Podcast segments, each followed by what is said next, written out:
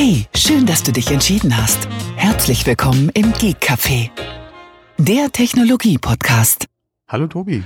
Guten Tag, Thomas. Hallöchen. Guten Tag. Da sind wir wieder. Ja, ja, fa fast so sicher wie das Amen in der Kirche. Ja, okay, fast, fast. fast. Ja, ja. Ja, das hat Gab's ja irgendwas die Woche? Äh, Ja, so ein bisschen, das bisschen. Das, ist, das, das hat ja auch Tradition, dass es bei uns mittlerweile äh, keine direkte Nachlese mehr ist, sondern sich zu einer ausgewachsenen Spätlese entwickelt. Das Ganze. Also das, Mhm. ne? Weil Hm, wir ja. sind ja sehr, sehr spät dran, würde ich sagen. Und äh, die marktbegleitenden Publikationen, die sind ja schon längst mit ihren Inhalten draußen, sei es in Videoform, sei es in Blogform und, oder sei es in Audioform. Und deswegen haben wir uns gedacht, wir machen das mal ein bisschen kürzer eventuell. Mal sehen, wo wir hängen bleiben oder wo wir nicht so hängen bleiben. Und wir übernehmen keine Garantie auf Vollständigkeit. Obwohl, wenn ich so ins vorbereitete Dokument schaue, könnte es sehr vor, äh, vollständig werden, aber vielleicht lassen wir auch einiges bewusst raus, sage ich jetzt mal. Also von mir aus könnten wir auch nur über eine Sache sprechen und das Oh. wär's. Über eine Sache, okay. Naja, generell habe ich so den Eindruck, dass das eine Keynote war der ganz, ganz, ganz vielen kleinen Schritte und teilweise auch einige große Schritte. Aber die Vielzahl der kleinen Schritte, die hat nach meiner Meinung stark über, überwogen, muss ich sagen. Hm. Aber das empfindet ja auch jeder anders. Und jeder hat ja auch eine andere, andere Meinung dazu. Ähm, aber jetzt, jetzt geht es schon über Fazitgeschichten. Das sollte man eigentlich zum Schluss machen. Und ich glaube, Ja, wir bevor können das Fazit auch vorhin wegnehmen. ja, nee, das ist immer doof, finde ich. Weil wer hört sich dann noch unser, unser Gesabbel an, wenn, wenn, wenn wir das Fazit schon vorwegnehmen. Ne?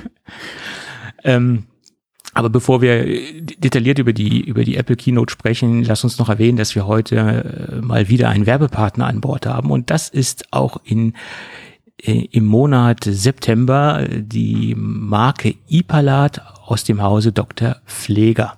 Tja, ich wollte gerade sagen, nicht September, ich wollte gerade sagen Tektember. Aber ich weiß auch nicht, äh, der, der Begriff Ja, oder, der oder was du auch sagen kannst, wäre September. September, wieso? Was meinst du damit? Äh, Twitch? Äh, Twitch bin ich ja nicht im Thema, da kannst du mir Mhm. echt jetzt viel erzählen, da bin ich jetzt wirklich außen vor. Ähm, ich bin mehr so jetzt im TikTok-Universum zu Hause, aber nur Um als Konsument. Du. Gottes Willen. Um Gottes Da Willen. darfst du auch nicht TikTok. reinschauen, du. Die böse Plattform. die, die böse Plattform. Aber äh, was ich da verstärkt gemerkt habe, ist jetzt nur ganz kurz als Anekdote, ähm, ganz, ganz viel Cross-Posting. Also Ja, ja, ja, ja, ja. Instagram, TikTok, alles Cross-Posting. Also Ja, sehr, das ist auch das, was ja jeder momentan sagt. Du musst äh, auf allen Plattformen präsent sein. Du musst da sein, wo deine, äh, deine, ähm, Community ist. äh, genau, wo dein, wo gesagt, wo, wo, der, wo die Leute sind, ja, musst du einfach präsent sein. Und ähm, das hörst du jetzt schon seit seit einiger Zeit äh, eigentlich aus Ja. allen Ecken.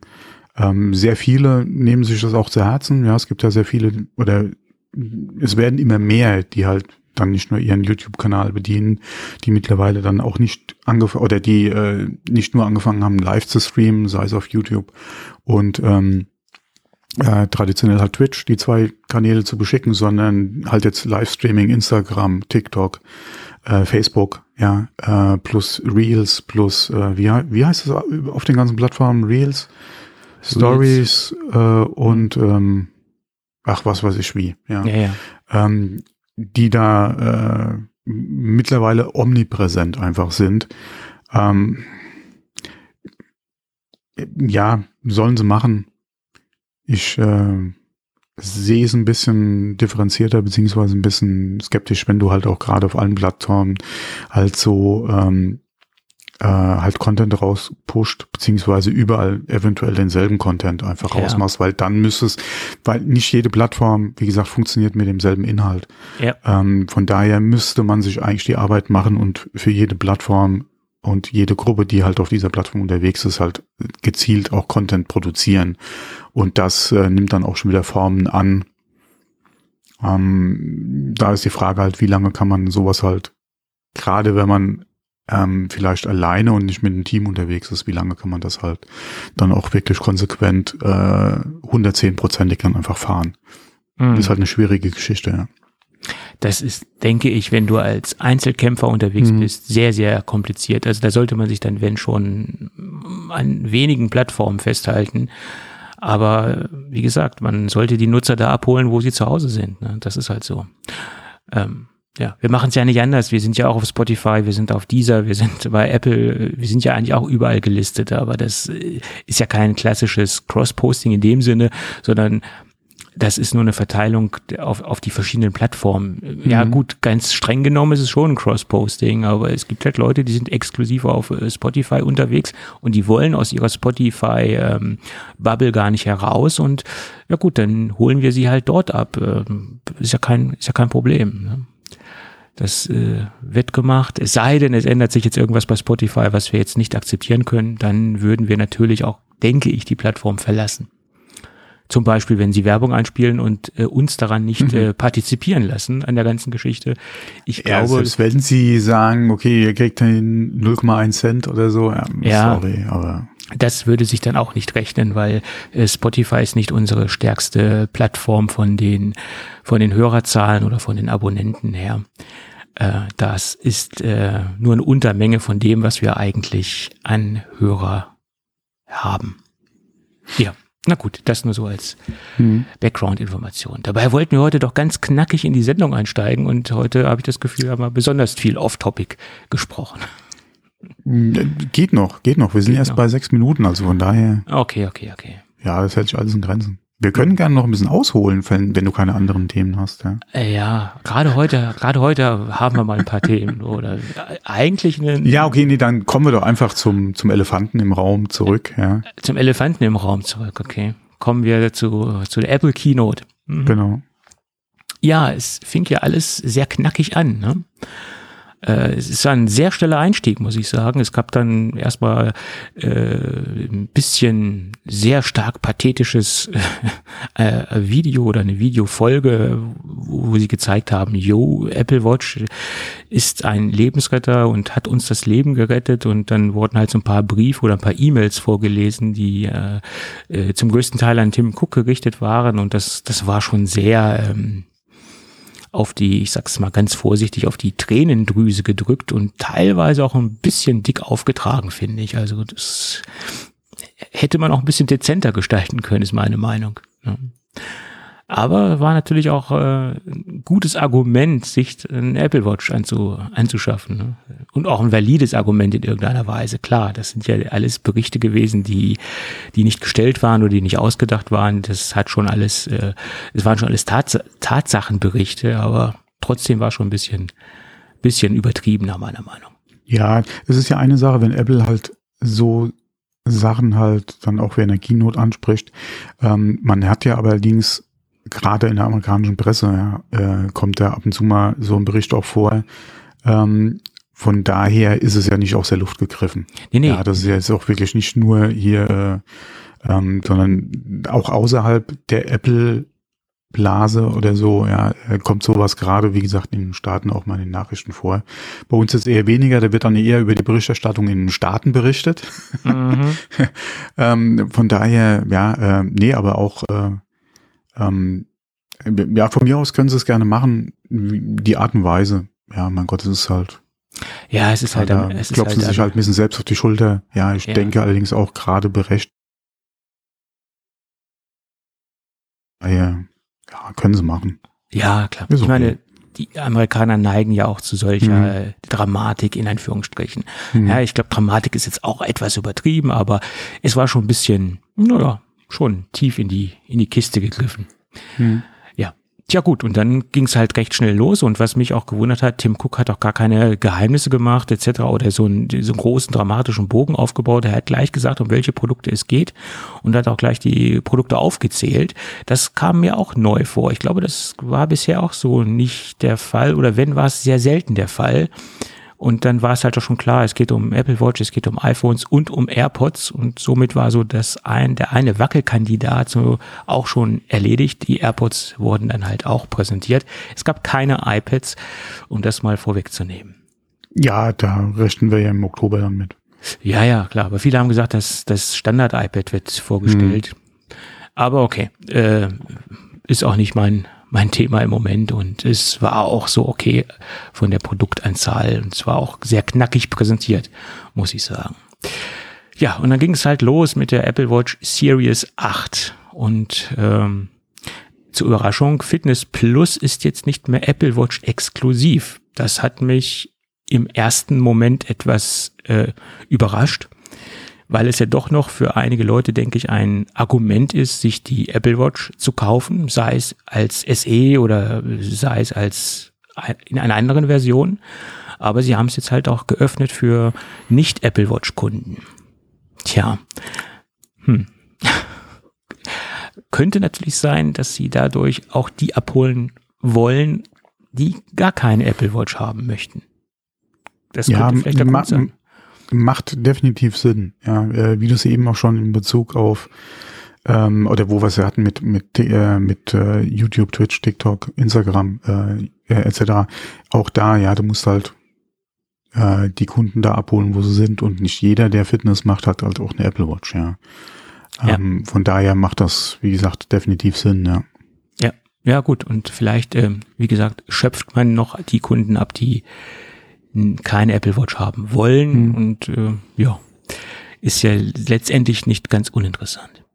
Der zweite Punkt, wo wir alle was bekommen, was wir vorher nicht bekommen haben, die Nike-Zifferblätter sind jetzt komplett für alle erhältlich.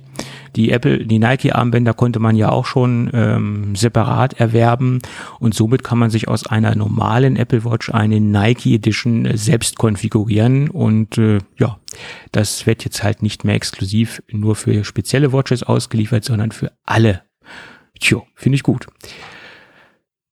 Ja, und dann ging es eigentlich los mit mit der Apple Watch 8 und die war letztendlich oder ist letztendlich so geblieben vom, vom grundsätzlichen Design wie die 7er und sie hat sich nur in kleinen Schritten weiterentwickelt.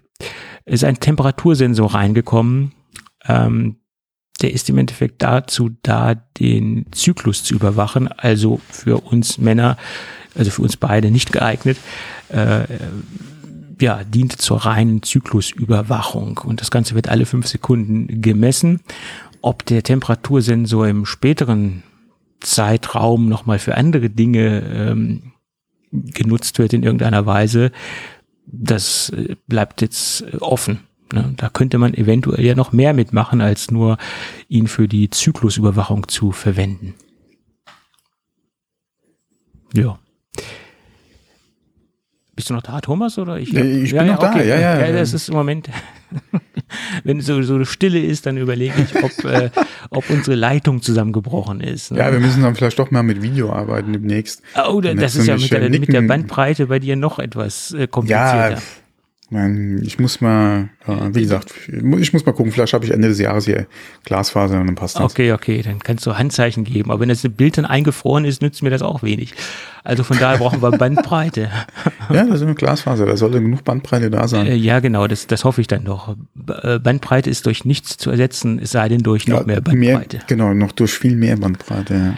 Ja, ja ähm, ja, und dann ging es halt äh, los, wie gesagt, Zyklusüberwachung, das, äh, wie gesagt, ist dazugekommen. Und der nächste Punkt, der zieht sich auch durch andere Produkte, das heißt auch durchs iPhone und durch äh, die anderen Apple Watch Serien oder durch die anderen Apple Watch Modelle. Das ist die Crash Detection. Ja, ähm, interessantes Feature. Äh, man kann somit ermitteln, ob derjenige einen Autounfall, das wurde jetzt als Beispiel genannt, hatte, gemessen werden bis zu 256 G. Das ist schon eine Menge. Aber ich denke, das ist dann auch nur die, die Spitze, die dort entstehen kann. Also bei einem Aufprall, äh, also ein sehr, sehr extrem, sehr, sehr kurzer Moment, der, äh, der überhaupt mal 256 G erreicht, weil wenn man sich das überlegt, was das für Kräfte sind, ähm, ich weiß nicht, wann die erreicht werden. Also bin ich jetzt nicht so im Thema. Das hat mich Ja, das sind also wirklich schon absolute Spitzen, wenn ja. du mal guckst, was gerade auch so ein Kampfpilot an Gs genau. äh, aushalten muss, beziehungsweise wieder trainiert wird. Das sind ganz andere Zahlen als diese 256 G. Ja. ja. Ähm, von daher, das ist dann schon Genau. Eine, eine Spitze, die äh, dann wird es wahrscheinlich eh schon zu spät sein. Ja. So ist es. Aber wie gesagt, das kann die Apple Watch äh, Mhm. messen oder der neue Sensor.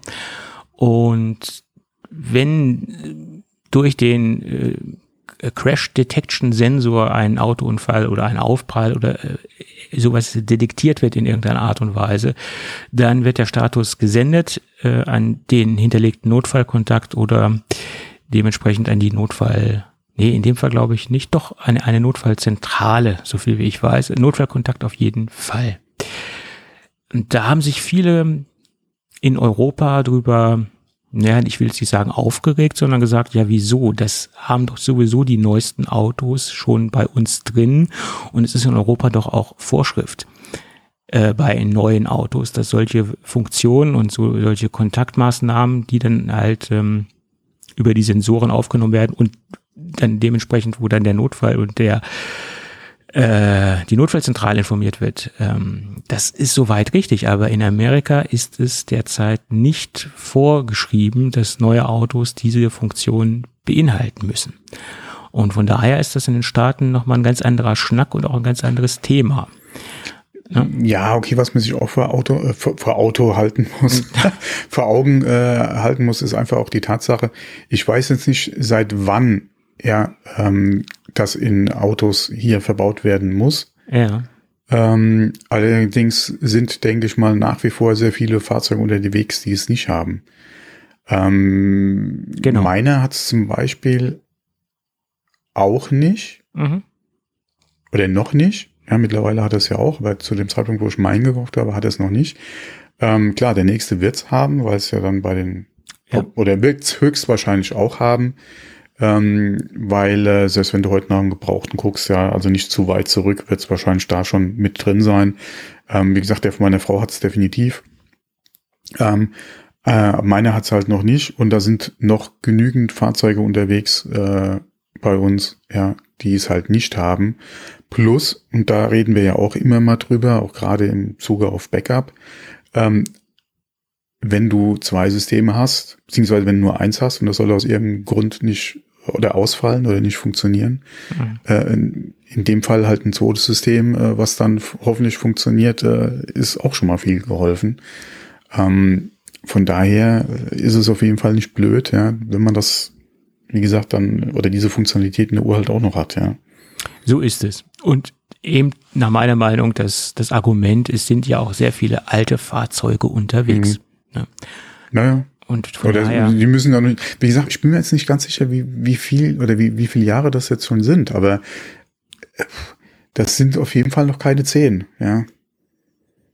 ja, so Und wenn du mal guckst, wie lange manch Auto hier äh, auf äh, deutschen Straßen unterwegs ist und gerade heute, ja, wo man sich dann auch mal die Anschaffung von einem Neuwagen äh, oder auch von einem neuen Gebrauchten oder Jahreswagen äh, vielleicht eher zweimal überlegt, ja, ähm, und das einem nicht ganz so locker von der Hand geht, äh, wenn es nicht wirklich sein muss. Ähm, das Genau. eine oder andere Fahrzeug wird da auf jeden Fall noch länger auf, dem Straße, auf der Straße unterwegs sein, ja. So ist es. Oder der klassische Kleinwagen, der, Mhm. der nicht so oft benutzt wird, äh, der ist Ja. im Regelfall eventuell länger im Mhm. Besitz als jetzt der Wagen, der Langstrecke fährt, der viele Mhm. Kilometer auf der Uhr hat, etc. Also da gibt es ja sehr viele Mhm. Kombinationen und auch, ähm, wie gesagt, oder derjenige, der einen Oldtimer fährt.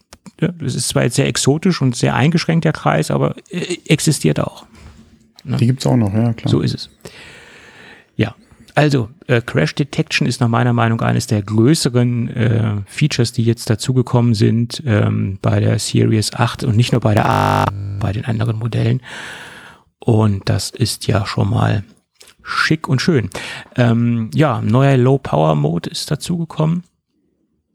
Ähm, allerdings äh, ist es letztendlich nur, was heißt nur, es ist eine Softwarefunktionalität, die auch Gott sei Dank in die anderen Geräte Einzug halten wird. Also ab Series 4 gibt's diesen neuen Low- Low-Power-Mode per Software-Update. Ja.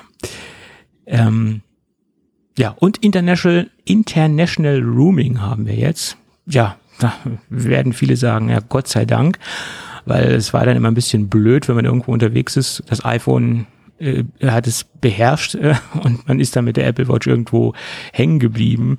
in irgendeiner Weise oder die hat dann halt dementsprechend nicht funktioniert. Sofern man halt auch eine Cellular-Version am Start hat, ist jetzt endlich International Rooming äh, on board. Äh, 40 interna internationale Netz Netzbetreiber äh, sind mit am Start. Hm. Ja. Ja. Das ganz kurz und knapp zur Series 8. Äh, ja, viele Dinge, die halt auch per Software-Update gekommen sind, die jetzt nicht unbedingt exklusiv Series 8 sind. Und nach meiner Meinung äh, ganz, ganz kleine Schritte, die da gegangen worden sind. Und da sind wir wieder beim Thema die Keynote der, der kleinen Schritte. Und nach meiner Meinung gehört definitiv die Series 8 in die Kategorie der vielen kleinen Schritte wie auch schon die Vorgängermodelle, da hat sich in den letzten Jahren sehr, sehr wenig äh, getan, muss ich sagen. Naja, gut. Solide äh, kleine Weiterentwicklung.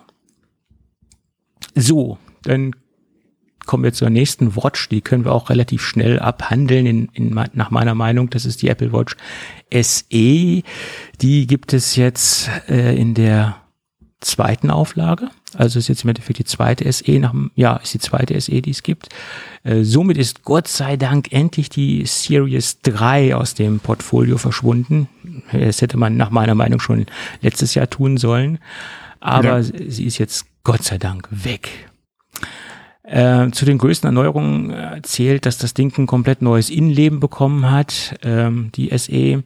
Äh, wir haben den gleichen SoC wie in der Series 8. Das ist schon mal ein sehr großer Pluspunkt. Also die mhm. Geschwindigkeitsbasis ist gleich.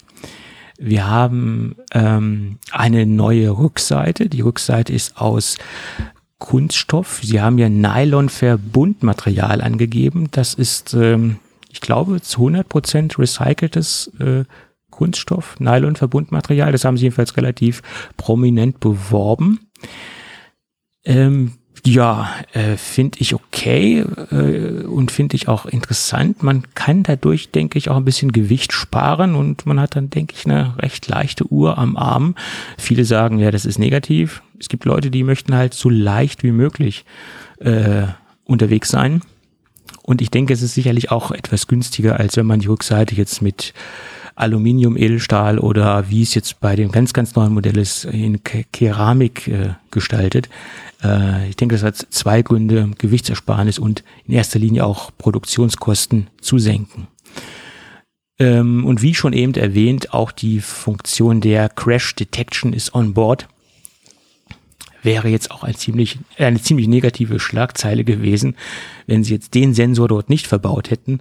So nach dem Motto, die preisbewussten Kunden, die können ruhig sterben und alle, die sich eine große Apple Watch leisten äh, können oder wollen, die haben dann halt den Crash Detection Sensor drin.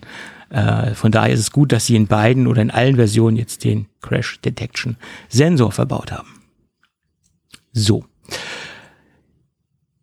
ja, das Ding startet in Deutschland ab 299 Euro. Mhm. Interessantes äh, Preismodell und für viele denke ich auch ein ausreichendes Produkt. Ähm, Gerade für die Leute, die eventuell das Ding nur als äh, als Benachrichtigungsgerät am, am Handgelenk benutzen oder ein sehr, sehr eingeschränktes Anwendungsfeld oder Anwendungsszenario haben, ist das doch, denke ich, ein, ein sehr solides äh, Produkt, ne? finde ich jetzt. Durchaus interessant. Es ist jetzt, äh, jetzt äh, auf jeden Fall wieder ein interessantes äh, Einsteiger, oder was ist Einsteiger, aber eine interessante äh, Möglichkeit, günstig halt in die Apple Watch-Welt einzusteigen. Ja. Ähm, wie wir es ja auch schon die letzten Folgen ab und zu mal angesprochen hatten, war ja die SE, äh, beziehungsweise die Series 3 ja schon lange äh, eigentlich am Punkt angekommen, ja, wo man gesagt hat, lasst da wieder bitte die Finger weg, äh, wartet mal auf den September, da kommen auf jeden Fall neue jetzt. Ähm, da wird es auch, wie gesagt, ein Update entsprechend geben, beziehungsweise man muss mal gucken, was dann als Nachfolger kommen wird. Ähm, sie haben es ganz vernünftig gemacht, was halt auf jeden Fall das Innenleben betrifft. Klar, Kompromisse beziehungsweise äh, Abschnitte muss man einfach machen, kein EKG, kein Blutsauerstoff äh, messen, kein Always-On-Display. Ähm, das ist immer die Frage, sind das Funktionen, die ich unbedingt brauche? Also ich gucke nicht ständig auf meine Uhr. Ja, das ist ja auch das, was ich schon beim iPhone gesagt habe. Ich gucke nicht ständig aufs iPhone. Brauche ich da unbedingt ein Always-On-Display, aber da kommen wir ja später noch dazu. Ähm, wie gesagt, brauche ich das unbedingt bei der SE. Ähm, muss man dann wissen.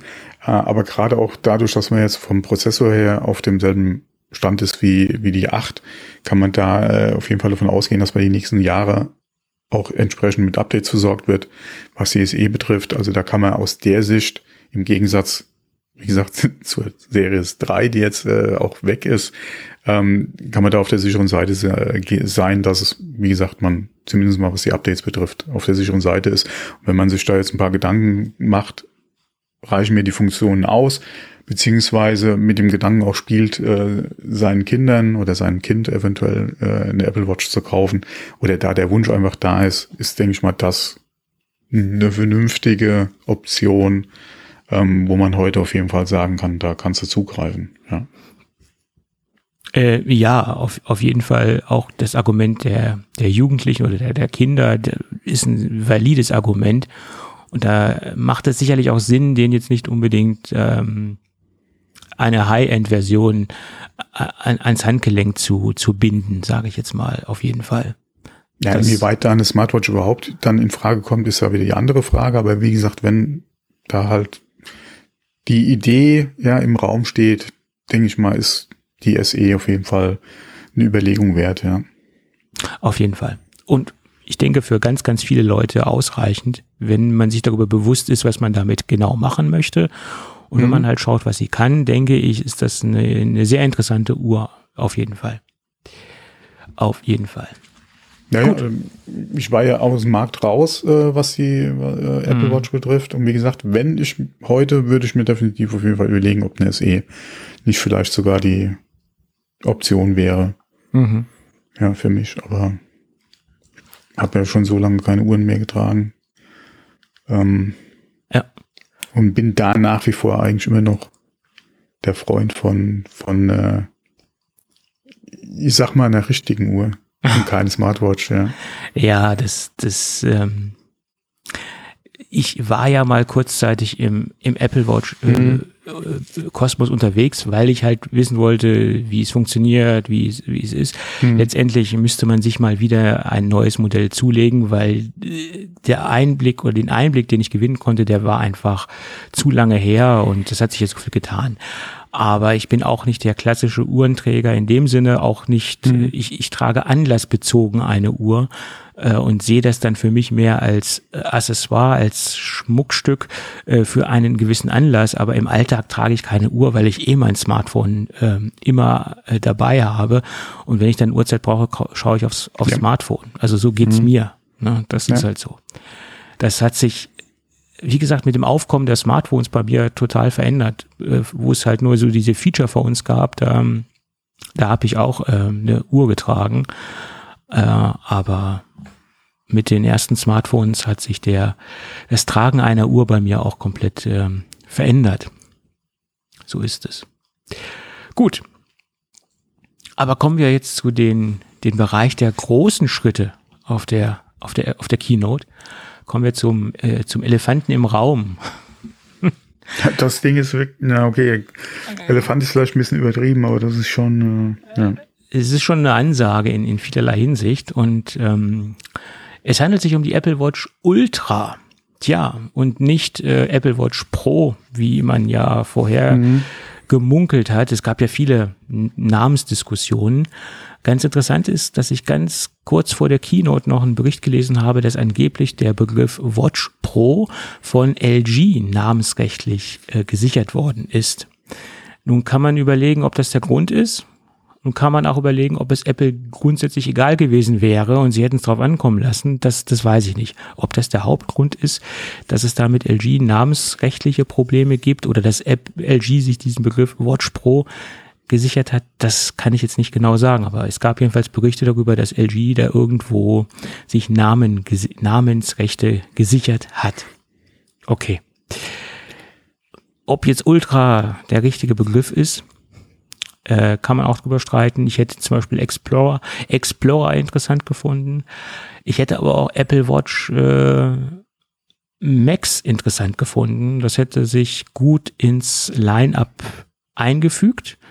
Und es wäre ja aufgrund der Display-Diagonale mit 49 Millimeter äh, jetzt nicht gelogen gewesen. Also da hätte Max ja auch eine gewisse Doppeldeutigkeit gehabt aufgrund der Displaygröße und aufgrund der Leistung und der Feature, des Feature-Sets, sage ich jetzt mal. Aber gut, es ist Ultra geworden. Vielleicht auch abgeleitet aus dem Bereich des, des Ultrasports oder der Ultrasport-Geschichten. Ich weiß nicht, wo, woher sie es abgeleitet haben oder warum es jetzt Ultra geworden ist.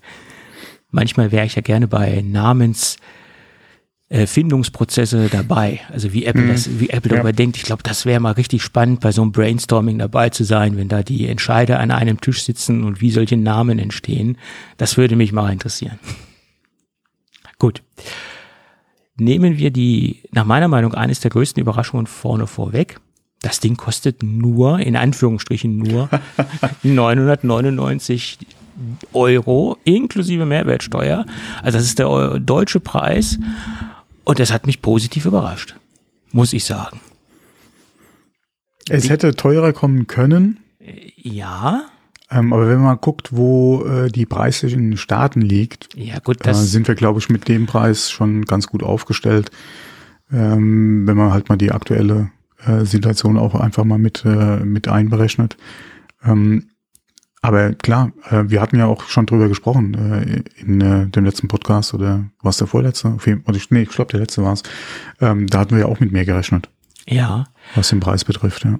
Man, man darf aber jetzt abgesehen von den vielen Funktionen nicht äh, außer Betracht lassen, das Ding ist Titan. Es ist das mhm. einzige Modell, was im Line-Up noch existiert, was Titan hat. Es gibt jetzt das Edition-Modell ist rausgeflogen.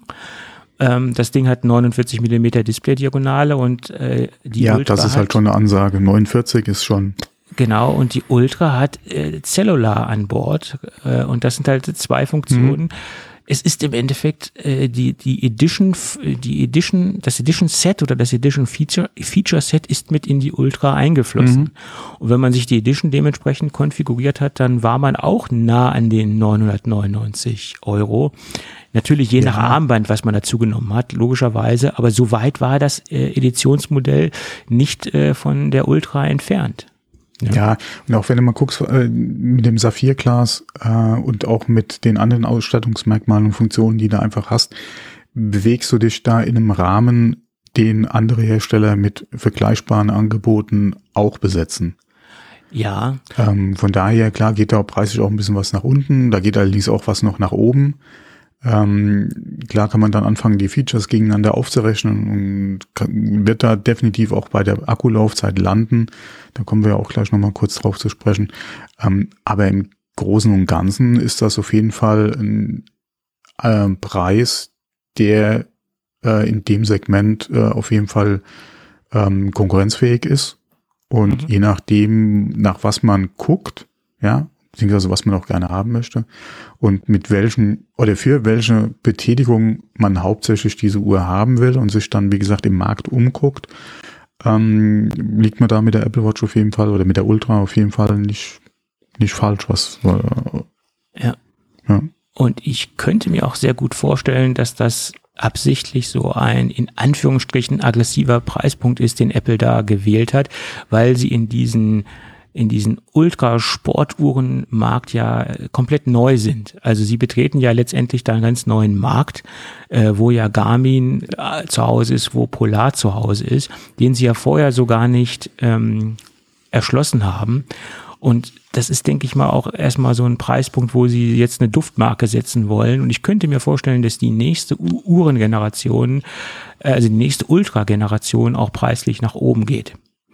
Äh, ich denke, das ist erstmal so ein Punkt, äh, hoppla, jetzt kommen wir und erstmal. Äh, das, das ist halt die Frage, wie sich halt alles noch entwickelt. Ja, wenn man mal guckt, momentan mit dem Dollar-Euro-Kurs, mit der Inflation, die wir haben, mit den Produktionskosten, mit den Logistikproblemen, die da einfach hast, ähm, muss man mal abwarten, wie sich das das nächste Jahr noch entwickelt. Ich würde eher mal sogar drauf tippen, dass wenn sich der Markt wieder ein bisschen entspannt, dass es da keinen Grund gibt, die Preise noch weiter anzuhöhen.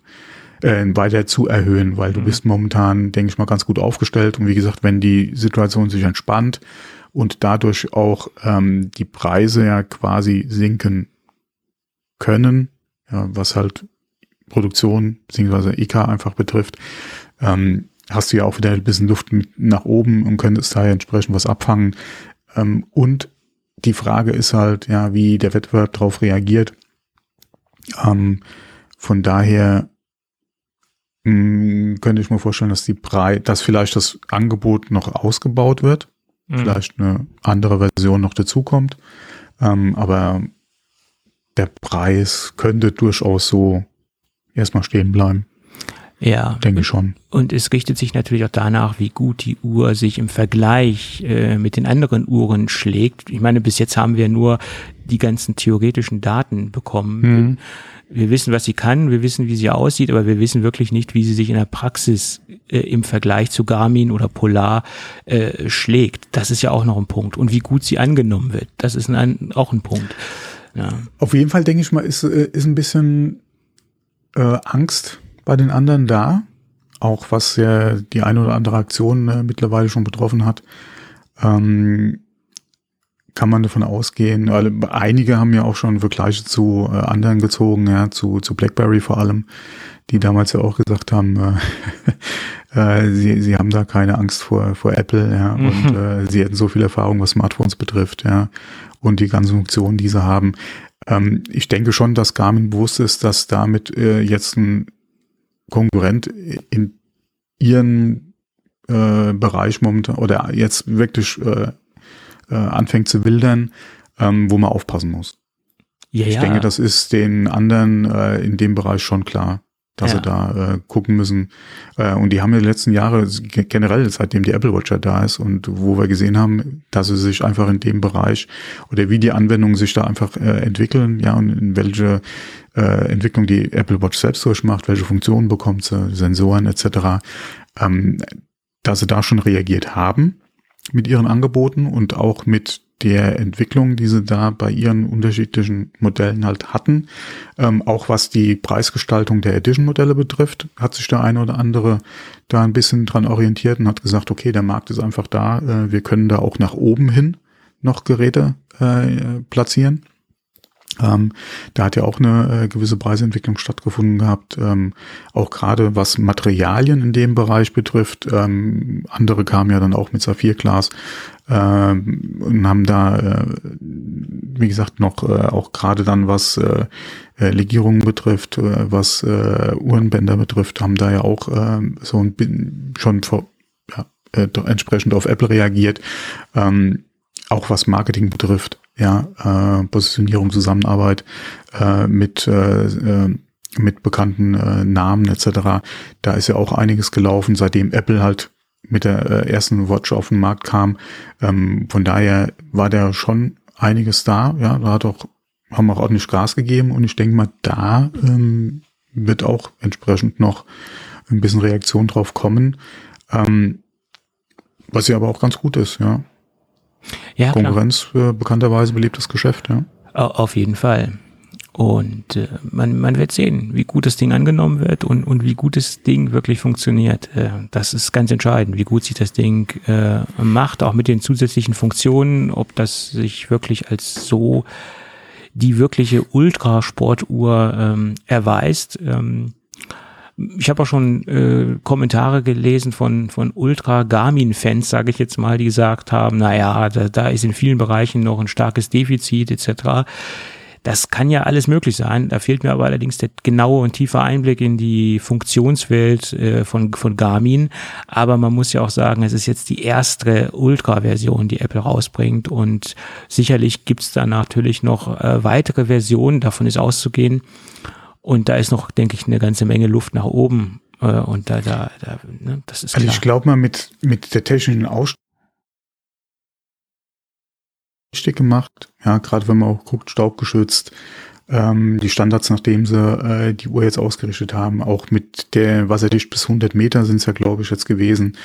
Ähm, auch mit der Helligkeit die vom Display etc., da haben sie schon sehr viel vorgelegt, was halt die Technik einfach betrifft. Und Software, mein Gott, äh, solange die Hardware passt, Ja, softwareseitig kannst du ja Features nachreichen, so viel du Lust hast. Ähm, Richtig. Das wird nochmal interessant zu sehen, inwieweit da eventuell ähm, oder welche Funktionen per Software äh, oder dann äh, ja oder auch so, so Features, die halt gerade so Explorer äh, beziehungsweise Phoenix etc., wo du vielleicht auch Apps drauf hast, ja, die ähm, oder Funktionen drauf hast, die die Apple Watch vielleicht noch nicht hat, was da halt nachkommt, weil äh, mein Gott, Software ist das kleinste Problem, denke ich mal, ja. Richtig, also die Software wird nur durch den SoC limitiert irgendwie und äh, da, da sehe ich auch noch lange keine Limitierung. Also von Mhm. daher äh, ist da vieles Das machbar. einzige, das einzige, wo du wirklich jetzt gucken musst, ja, und ähm, das hatten wir vorhin schon angesprochen, ist halt die Batterielaufzeit. Äh, da sind wir ja aktuell momentan, glaube ich, bei 36 Stunden, die Apple angibt für die Apple Watch. Mhm. Plus nochmal mit einem Software-Update oder sie arbeiten ja gerade dran. Ähm, hatten sie nicht irgendwas gesagt von über 60 Stunden? 60 Stunden mit dem neuen Low-Power-Mode, richtig, genau. Genau, der, glaube ich, aber erst noch kommen soll. Ne? Das wird nachgereicht, genau. Genau. Ähm, da sind sie, denke ich mal, dann wirklich gut aufgestellt und vor allem, sie hatten ja auch gesagt, also einen Ironman kriegst du mit der Uhr hin, ja. Ähm, von daher ist es halt echt dann die Frage, wie die Akzeptanz draußen ist von wirklich diesen Ultrasportlern, die halt die Anforderungen haben, dass sie, keine Ahnung, die Sahara durchqueren. Ähm, dass sie, äh, wie gesagt, den Ironman zweimal rückwärts laufen, ja. Mhm. Ähm, da ist halt die Frage, inwieweit kannst du diese Kunden ähm, halt äh, mit der äh, Apple Watch Ultra bedienen, weil an, ansonsten, da dürfen wir uns auch nichts vormachen. Es gibt genug Leute, die vielleicht mal joggen gehen und sich trotzdem eine Ultra ans Handgelenk äh, kleben wollen. Ja. Ja, da, da, da habe ich auch eine ganz persönliche Ansicht zu. Äh, jetzt nicht so polarisierend, wie die Ansicht auf Twitter war, die ich gelesen habe. Da haben sich ja sehr viele darüber aufgeregt, dass sich wahrscheinlich Leute diese Uhr kaufen werden, die gar nicht dafür. Äh, Ach.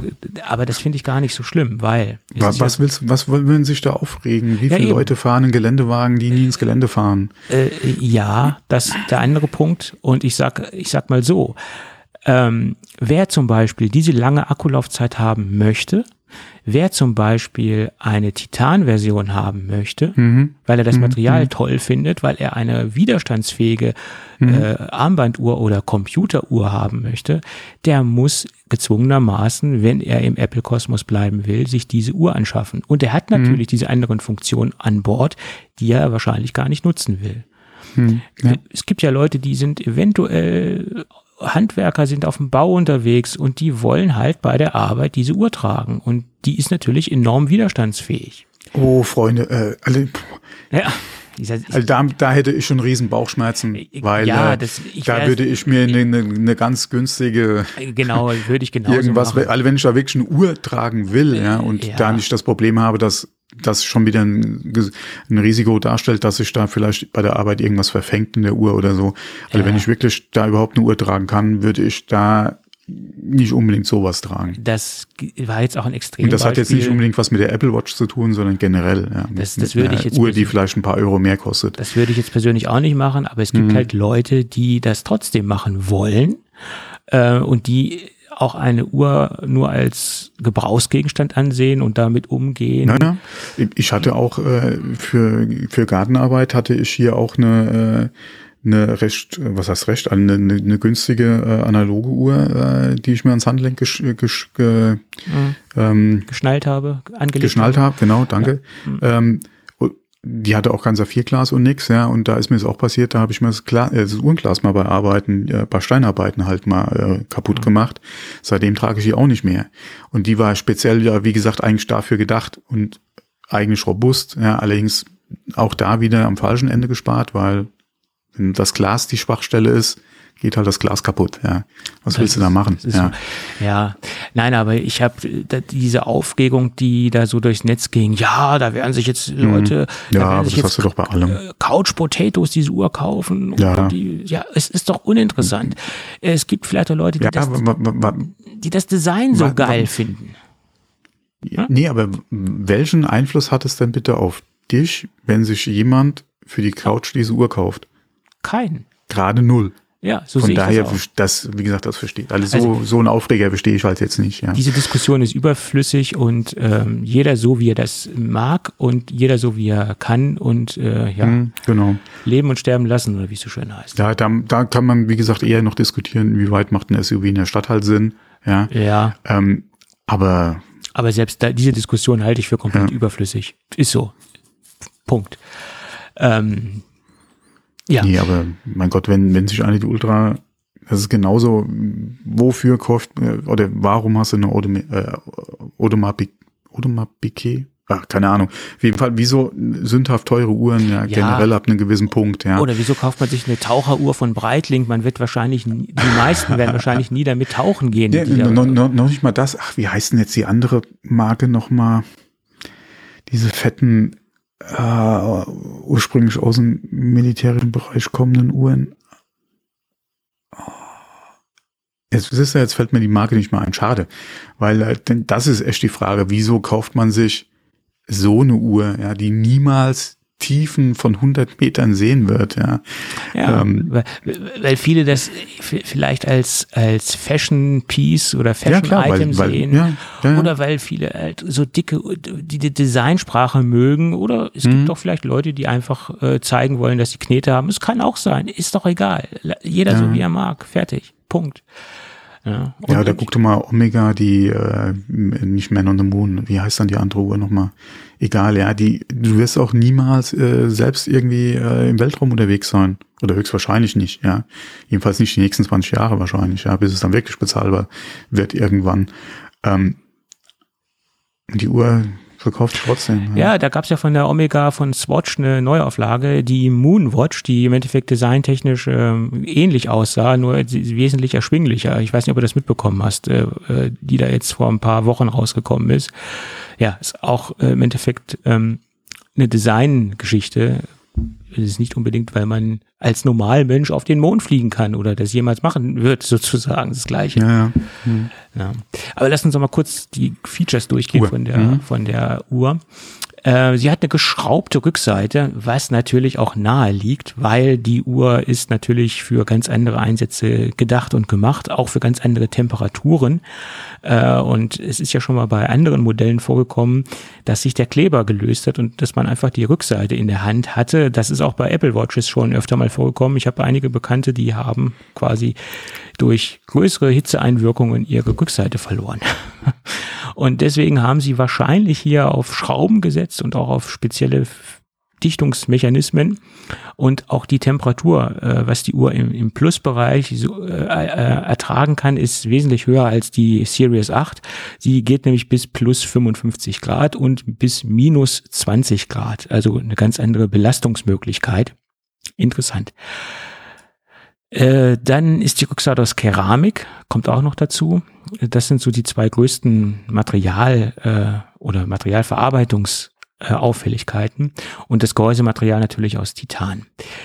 Äh, dann ist ein äh, neuer Button hinzugekommen, der nennt sich Action Button äh, und der ist frei definierbar. Und für die Couch Potatoes, vielleicht kann man sich den Button auch für den Pizzalieferdienst äh, anpassen. äh, und er ist in einer sehr polarisierenden Farbe. Er ist in Orange. Sie nennen es International Orange oder die Bezeichnung International Orange ist die, die Farbbezeichnung.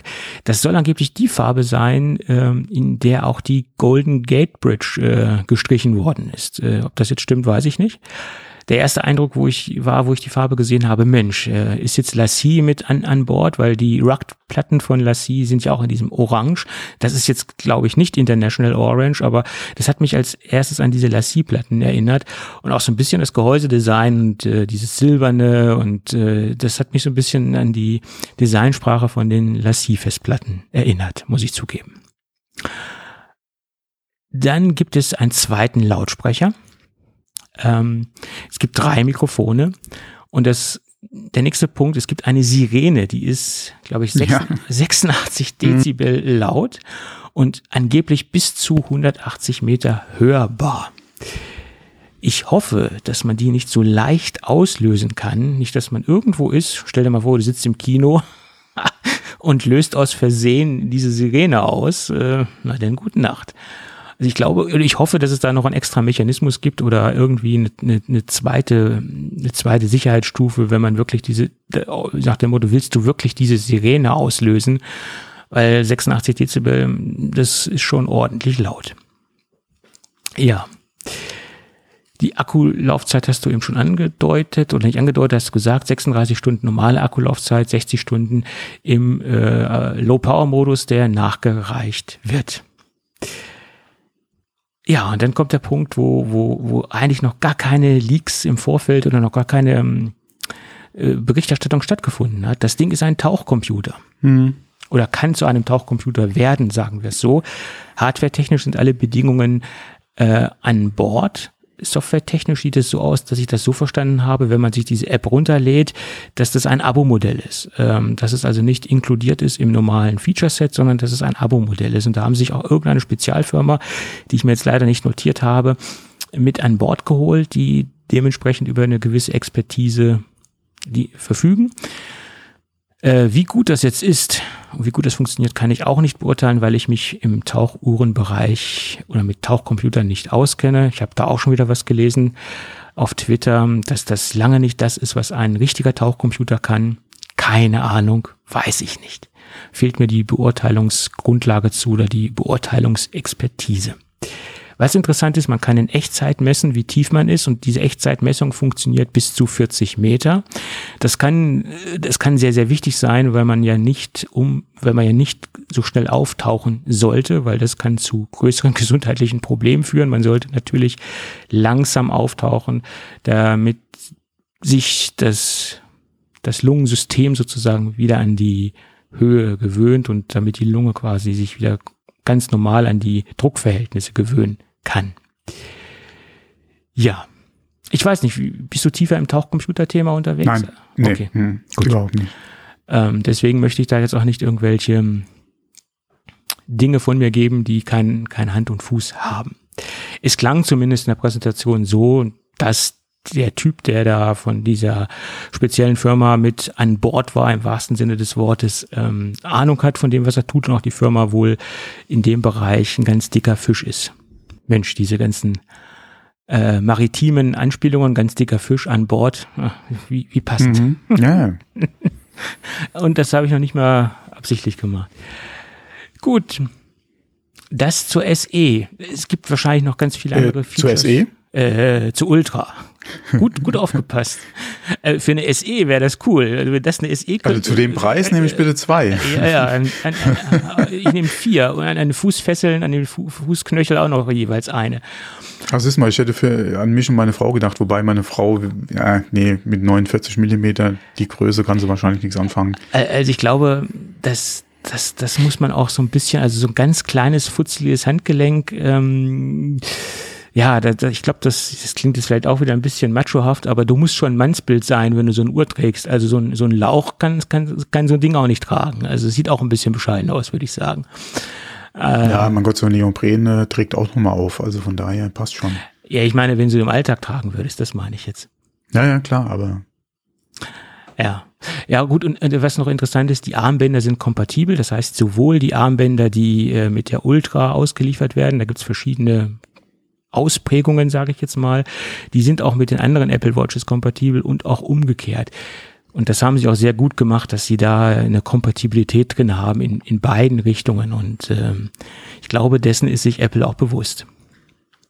Ähm, ja. Und ja, hätte ich jetzt so auch nicht erwartet, muss ich ehrlich sagen. Nee, aber es gab ja kurz vorher die Gerüchte. Mhm. Es gab ja kurz vorher auch Renderings, die von der Uhr aufgetaucht ja. sind und die waren ja auch mehr oder weniger äh, zu 99 Prozent identisch. Mhm. Ne? Ja. Ja, die, die Krone wurde noch etwas anders gestaltet. Die Krone ist jetzt außerhalb äh, mehr herausgestellt als vorher und hat einen Schutzmechanismus, dass sie, wenn man irgendwo dran stößt, nicht kaputt gehen kann oder sehr schwer kaputt gehen kann. Und sie wurde extra so weit herausgestellt, dass man sie auch mit Handschuhen bedienen kann. Na, also schon gut durchdacht. Weil viele haben gesagt, wie, wie, wie sieht das denn aus? Ja, das hat jetzt nicht unbedingt Designgründe, sondern funktionstechnischen, äh, funktionstechnischen Hintergrund. Ja. Gut, das ähm, dazu. Und ich muss dir ganz ehrlich sagen, wenn ich jetzt wieder in den Apple Watch Markt einsteigen würde, wäre das die Uhr, die ich mir kaufen würde.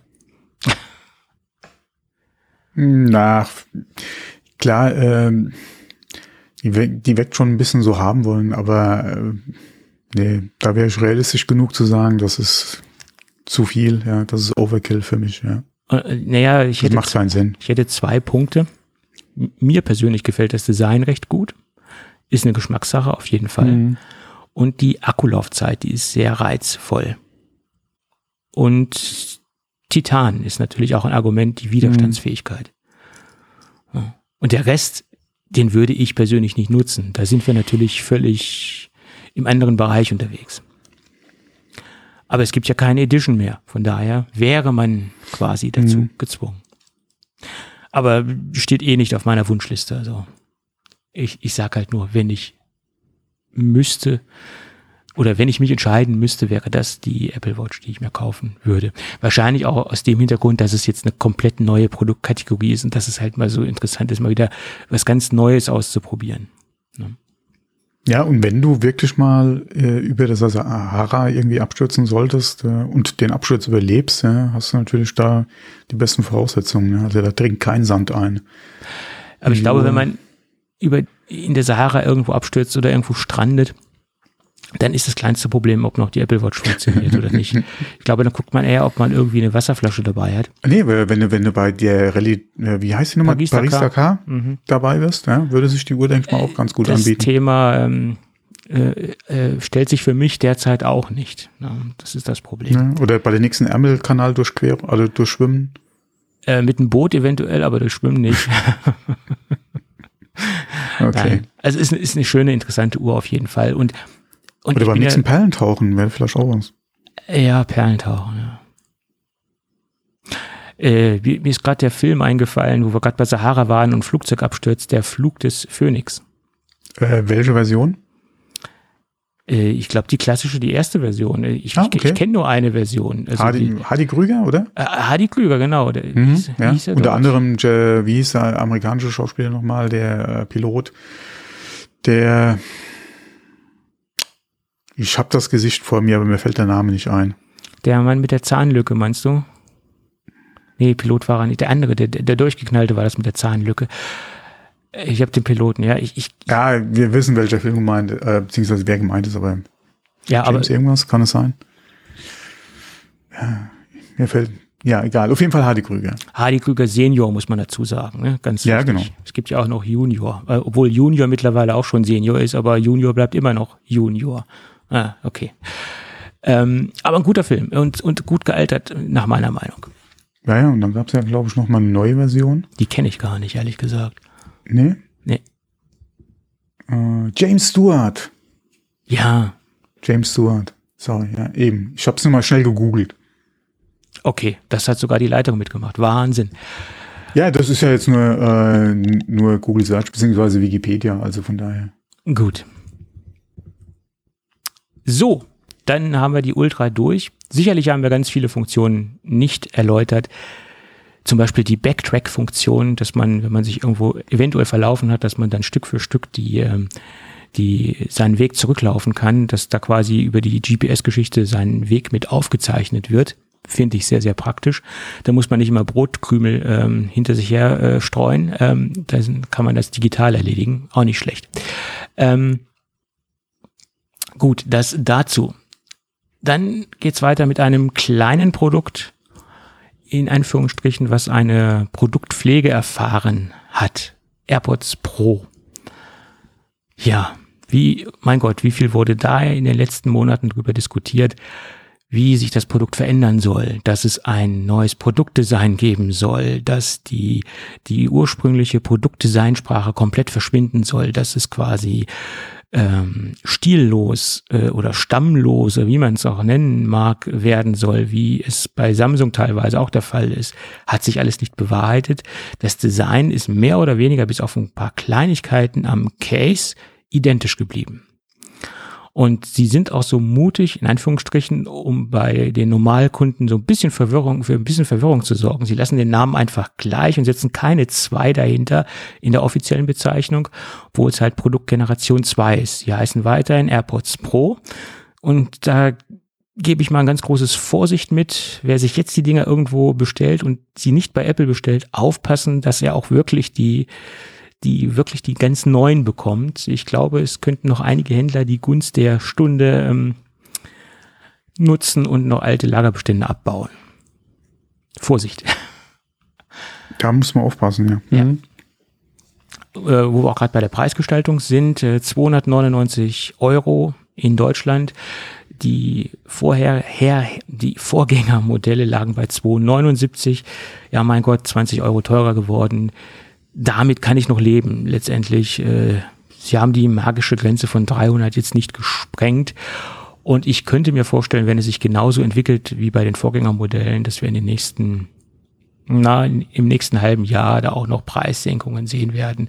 So 2,49, 2,39 ist, denke ich, so im nächsten halben Jahr realistisch.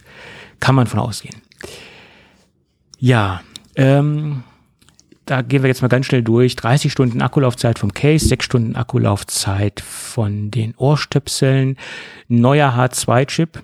Äh, wir haben jetzt einen U1-Chip an Bord. Ähm, dieses Pre Precision Finding ist mit drin. Im Endeffekt ist jetzt ein AirTag in, in, in die Dinger reingekommen. Und das ist, denke ich, auch ein sehr, sehr nützliches Feature, wenn man die irgendwo im Haus liegen lassen hat und sie nicht wiederfindet, dass man dann halt genau äh, sie mit Hilfe des iPhones detektieren kann, denke ich, das ist ein sehr, sehr schönes Komfortfeature. Bluetooth 5.3 ist an Bord. Ähm, allerdings nicht angegeben und es wird wahrscheinlich auch nicht on board sein. Lossless Audio kann das Zeug noch nicht oder können die Dinger noch nicht. Da ist man sich auch noch unklar, ob das nicht irgendwie per Software in irgendeiner Form nachgereicht werden kann oder nachgereicht wird. Da gibt es im Moment auch ganz große Diskussionen drum. Möglich, weiß ich nicht. Aber serienmäßig können sie es im Moment noch nicht. Äh, die Lautstärkenregelung funktioniert jetzt per Touch Control, konnten die Vorgänger auch nicht. Die anderen Steuerungs Dinge sind geblieben, also die, die Knöpfe oder die Drucksensoren, die sind weiterhin drin, aber zusätzlich kann man halt die Lautstärke oder was heißt zusätzlich, die Lautstärke kann man jetzt nur noch per Touch Control einstellen. Ja, sagen viele negativ. Äh, gibt Leute, die mit mit na, mit Handschuhen ist das glaube ich auch zu ähm, grobschlächtig. Also ich glaube auch nicht, dass man das vorher mit Handschuhen machen konnte. Ähm, also ich denke, weil die auch zu filigran waren, die, die Druckpunkte. Also so oder so, denke ich, musste man die Hände verwenden. Ja, der nächste Punkt, der, den finde ich jetzt quasi am allerpraktischsten an, an dem Ding. Ähm, man kann die Dinger jetzt mit dem Apple, äh, mit, der, mit dem Apple Watch Ladepuck aufladen. Und das ist doch äh, ein interessantes Feature. Ich denke, viele, die mit der Apple Watch unterwegs sind und mal ihr Ladegerät vergessen haben oder keine andere Möglichkeit haben, die können das Ding jetzt mal schnell über den Apple Watch Ladepuck aufladen. Äh, Apple bewirbt das mit einem besseren ANC, angeblich zweimal besseres ANC und äh, ein doppelt so ruhiger Eindruck wie vorher. Ja, wie das dann wirklich sein wird, das muss man auch in der Praxis sehen.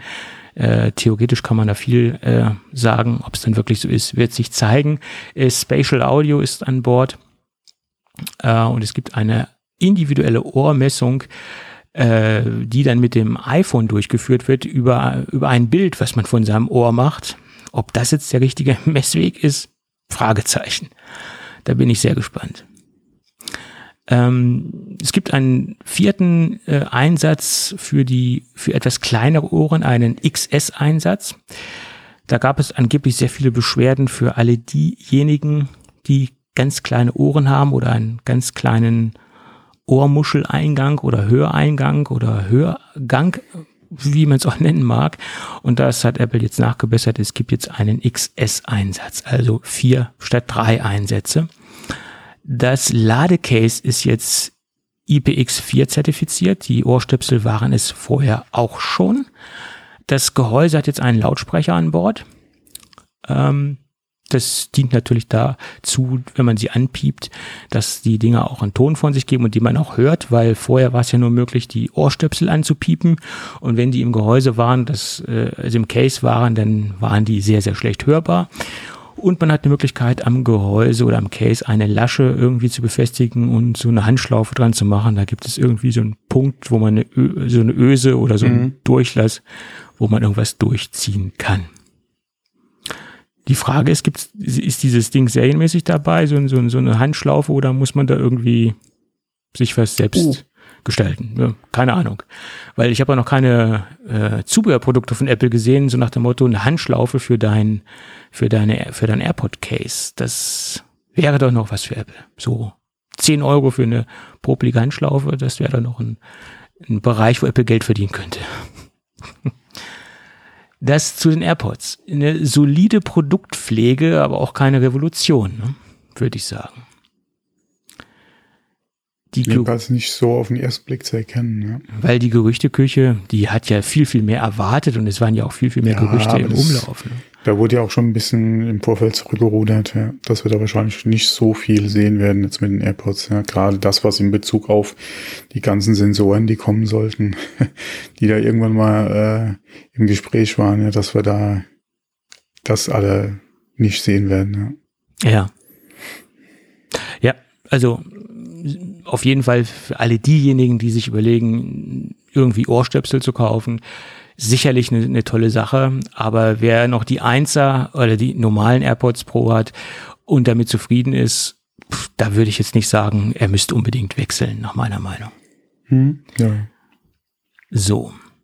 Tja, und dann kommen wir zu den iPhones. Hm, Glaube ich noch nicht. Nicht? Haben wir noch was? Ach ja, wir könnten jetzt eigentlich unseren Werbepartner einbauen. Du hast recht, das wollte ich eigentlich schon lange machen.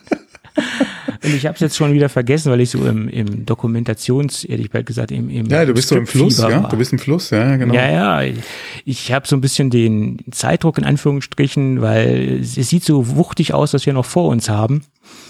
Und mein Lieblingsfeature haben wir noch gar nicht besprochen. Aber Ach, du hast. Wir sind ja ruckzuck durch dann mit dem. Ah, wir müssen dann auf die Insel fliegen. Das, das, kann, das kann dauern, du. I'm an Island Boy. Oh Gott, das hast mich schon im Vorfeld mit, äh, mit, äh, mit einem Ohrwurm. Ich, ich wollte jetzt nicht sagen genervt, das hast du ja nicht. Doch, doch, das ist ziemlich nervig, das du Ding. Du wolltest mir einen Ohrwurm einpflanzen, ne? Ja, ja. Aber hättest mir lieber AirPods einpflanzen sollen, das hätte doch, hätte doch eher was gehabt. Ja. Gut, aber lass uns heute über äh, erneut über unseren lieben Werbepartner ähm, Ipalat sprechen oder das Produkt Ipalat aus dem Hause Dr. Pfleger. Und jetzt kommt natürlich unser Werbepart und ich schüttel mal wieder die, äh, ich wollte gerade sagen, die Werbetrommel. Nein, ich schüttel mal wieder das, äh, die Ipalat. Ähm, ähm, nachhaltige Verpackung sozusagen. Immer noch finde ich diese Verpackung echt schön und gelungen und besonders die, die Farbwahl.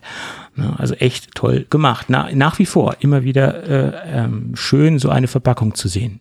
Aber wahrscheinlich achten die wenigsten Leute auf Verpackungen. Sie setzen wohl mehr auf den Inhalt.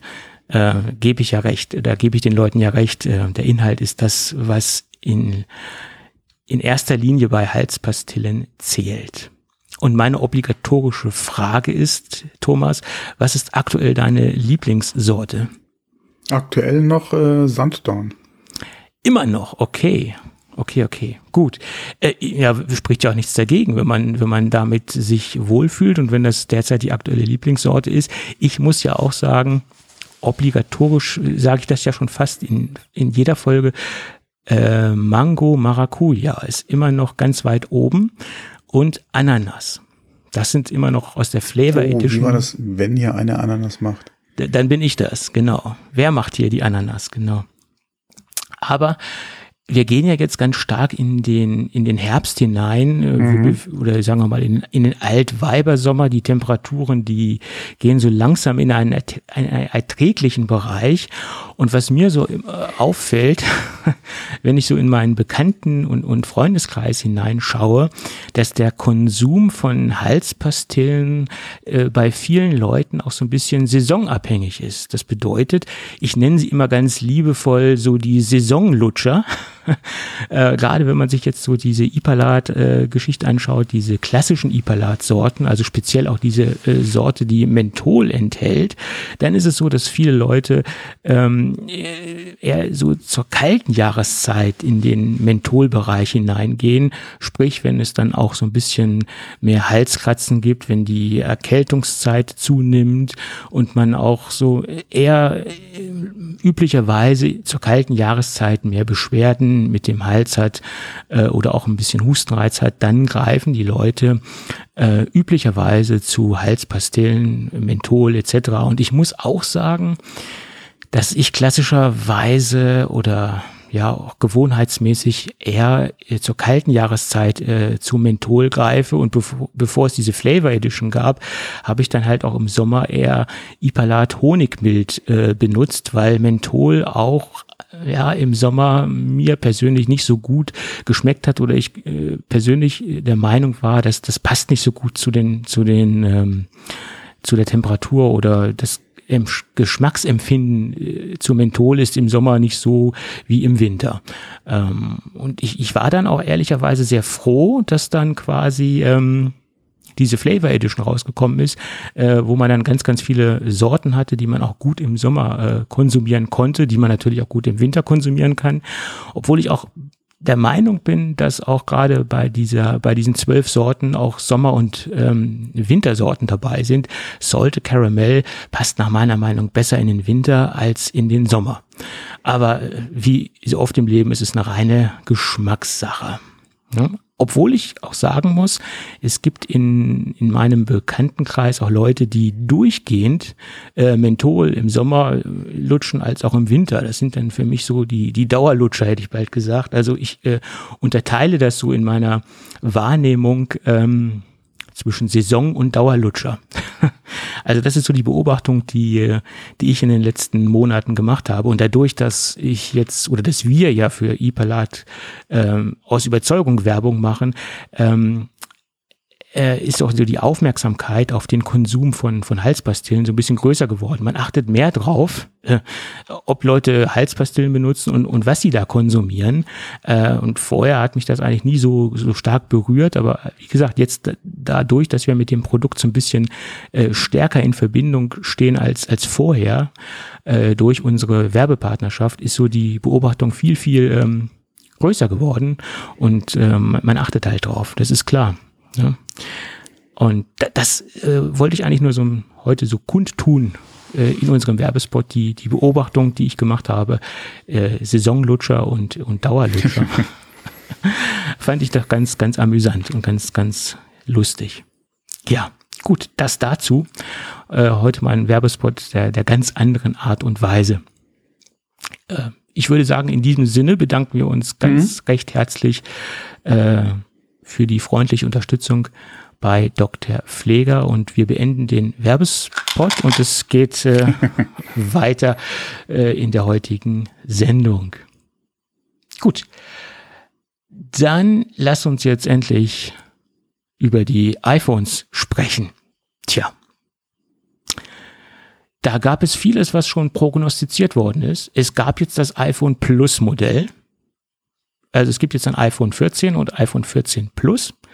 6,1 Zoll und 6,7 Zoll. Das wurde halt auch äh, gerüchtemäßig schon lange ähm, prognostiziert.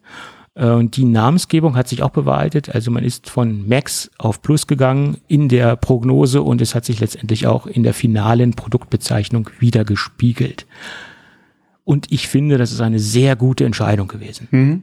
Ja. Weil es ist transparent für den unbedarften Kunden, der nicht so tief im Thema ist. Und es ist jetzt mehr oder weniger auch klar festzustellen, okay, das ist die günstige große Version und das ist die, ja, falls man da noch von günstig sprechen kann. Also das ist die e etwas günstigere Version und das ist dann die Premium-Version und äh, da ist man mit der Max-Bezeichnung unterwegs und Max ist dann wirklich auch in jeder Hin Hinsicht äh, Max. Ja, wir haben auch wie vorausgesagt den gleichen, mehr oder weniger den gleichen Prozessor SoC an Bord, A15 Bionic. Allerdings ist es jetzt die Version, die in der 13er Version nur in der Pro-Version unterwegs war. Und das finden wir jetzt in in allen äh, 14er Modellen wieder. Das heißt, wir haben ja fünf GPU-Cores ähm, und das gab es vorher nur in der 13 Pro-Version. Das ist so der wohl größte Unterschied. Ähm, und das ist natürlich wieder so eine Sache, da sehen wir wieder die Keynote der kleinen Schritte und hier sehen wir eindeutig wieder die kleinen Schritte. Obwohl man fairerweise dazu sagen muss, dass diese SOCs immer noch äh, den Markt leistungstechnisch dominieren und immer noch hervorragend sind. Also ich kann es verstehen, dass sie da noch nicht so ein Update gewagt haben. Aber ähm, ob das jetzt ein bewusster Schritt gewesen wäre, wenn die Lieferkettenprobleme nicht vorherrschen oder wenn auch allgemein die Produktionsprobleme, Probleme, die äh, TSMC hat, nicht vorherrschen, das ist fraglich. Ich weiß nicht, ob es nur daran liegt, dass Apple das jetzt so ein bisschen machen kann, weil sie generell so einen großen Vorsprung haben, oder ob es ge äh, gezwungenermaßen so ist, dass es einfach der Markt im Moment äh, diktiert, das Ganze. Das ist immer noch so ein Fragezeichen, was ich nicht zu 100 Prozent beantworten kann. Hast du da eine Theorie zu? Und jetzt ist der Thomas, glaube ich, weg. Nee, nee, ich hatte mich also, aus Versehen stumm gestellt. Oh Gott, Sorry. Das, äh, die Dramatik. Ich wollte dich. Ah, ah, meine Güte. Ich schwitze hier schon wieder. nee, sorry. Ja. Ähm, genau. So, jetzt habe ich nur kurz den Faden verloren. Was hattest du? Ich hätte gesagt, ob das jetzt daran liegt, dass der Markt einfach ähm, so dramatisch ist aus Lieferkettenproblemen, aus Produktionsproblemen so. heraus, mhm. oder ob Apple sich das einfach im Moment nur leisten kann, weil sie so, ein, so eine Marktdominanz vom, vom, vom Benchmark her haben. Äh, das ist die, die Frage, die sich stellt für mich. Äh, mhm. Dadurch, dass sie quasi in Anführungsstrichen noch diese alten SOCs verwenden. Ich weiß es nicht. Mm, es sind ja man müsste halt wirklich mal jetzt abwarten, bis die Geräte draußen sind und die Leute die mal aufmachen, um zu gucken, was dann letztendlich wirklich drinsteckt, ob es wirklich der alte ist oder ob sie da auch noch ein bisschen was dran gedreht haben, weil das war ja auch so die, die, äh, ähm, das, was man im Vorfeld gesagt hat, dass es ein, äh, eventuell ein optimierter äh, Prozess ist, mit dem dann der äh, A15 jetzt produziert wird. Da muss man mal abwarten. Ähm, ich denke mal, das spielt einfach das eine ins andere rein. Mhm. Ähm, und es spielt natürlich, und es ist natürlich mit ein Punkt, wo sie die zwei Geräte dann einfach auch voneinander abgrenzen können. Du hast den 15er, ja, und du hast den 16er. Die sparen wahrscheinlich auch nochmal ein, zwei Dollar, wenn sie den 15er reinmachen im Vergleich zum 16er. Ähm, das wird da auch nochmal ein bisschen ähm, was sein. Plus, ja, wir wissen natürlich nicht, was kann von dem 16er halt vom Band fallen. Ähm, das ist halt, äh, ja, das kann man halt schlecht beurteilen. Ähm, aber ich denke mal, es ist halt mit auch ein Punkt, um halt das 14er zum Pro dann jetzt einfach in Zukunft, äh, oder jetzt zumindest mal in der Generation einfach äh, auch ähm, nochmal halt so ein Unterschiedsmerkmal halt einfach mitzugeben ähm, und da halt äh, ja auch so ein bisschen die, die äh, die Preispolitik dann ähm, zu rechtfertigen. Ja. Äh, wo du Beziehungsweise halt aufgrund der Ausstattung die hm. Geräte einfach ein bisschen weiter auseinanderzubringen. Ja, gut, ich meine, man sieht ja auch wirklich diese, diese, diese Schere, die klafft ja extrem weit jetzt mittlerweile auseinander zwischen Pro- und Nicht-Pro-Geräten. Sie hm. ziehen da ja wirklich sehr viele Register, um wirklich diesen Graben jetzt wirklich noch sehr groß zu gestalten und sehr weit auseinanderzuziehen, was ja äh, vorher so nicht der Fall war. Also das ist ja ein ganzer Gegentrend, den, den sie jetzt eingeschlagen haben. Ähm, ob das jetzt der richtige Weg ist, das kann ich nicht beurteilen. Und ob das jetzt aufgeht letztendlich, das kann ich auch nicht beurteilen. Ähm, in, in, in vielerlei Hinsicht finde ich es schade, dass sie einige Features wirklich nicht in beiden Modellen haben. In vielen Bereichen kann ich es durchaus nachvollziehen, in vielen Bereichen aber auch nicht. Äh, sicherlich äh, summiert sich dann natürlich auch äh, die Argumentation, dann zu einem großen Max zu gehen, je mehr Punkte man einbaut, je mehr Differenzierungspunkte man einbaut, je mehr fällt es eventuell den einen Kunden leichter, sich fürs Max zu entscheiden. Also, oder für die Pro-Version zu entscheiden. Aber viele können sich es wahrscheinlich auch gar nicht leisten. Das ist auch noch das Problem. Es hat ja nichts mit Wollen zu tun, sondern auch mit Können. Das muss man auch immer noch einbringen. Und du hattest eben den A16 eingeführt, äh, angeführt. Das ist ja der Chip, der in dem in den Pro-Geräten drin steckt. Mhm. Und da habe ich auch noch mal ein paar interessante Berichte gelesen. Das ist ja ein Chip, der auf vier Nanometer Produktionsgeschichte, also ähm, ja Produktionstechnik basiert. Äh, man hat ja gemunkelt, dass das eventuell eine sein wird, der auf drei Nanometer basiert. Das hat TSMC wohl nicht umsetzen können. Und wenn man sich diese Fertigungs ähm, Geschichte anschaut, dann sieht man auch, wenn man jetzt die, den Spezialisten Glauben schenken mag, dass diese 4 Nanometer Geschichte auch nur eine, eine geschrink, geschrinkte Version ist, wie man so schön Gesch geschrinkt äh, Version ist von, von diesem 5 Nanometer Prozess, also nur eine leicht modifizierte Geschichte. Also auch nicht das, was sich so der Markt eigentlich erhofft. Und man hat aus der, aus der Not quasi eine Tugend gemacht. Und ähm, viele sind sich sicher, sind sich einig, dass diese Entwicklungsstufe ähm, und auch die ersten Benchmarks haben gezeigt, dass der A16 jetzt gar nicht so viel schneller ist, also unwesentlich schneller ist.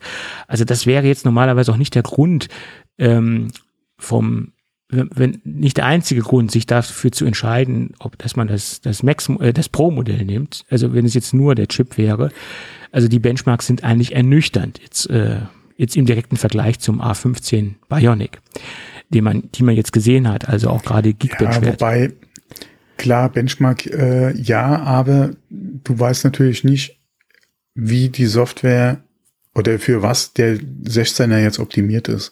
Gerade im Zusammenhang mit der, mit dem neuen Sensor, den du drin hast und mit dem, wie sie halt in Zukunft äh, gerade in der Fotografie dann oder was mhm. sie dann an Features alles anbieten, ist halt die Frage, inwieweit ist der 16er halt da ähm, halt optimiert, beziehungsweise die Software auf, diese, auf den 16er.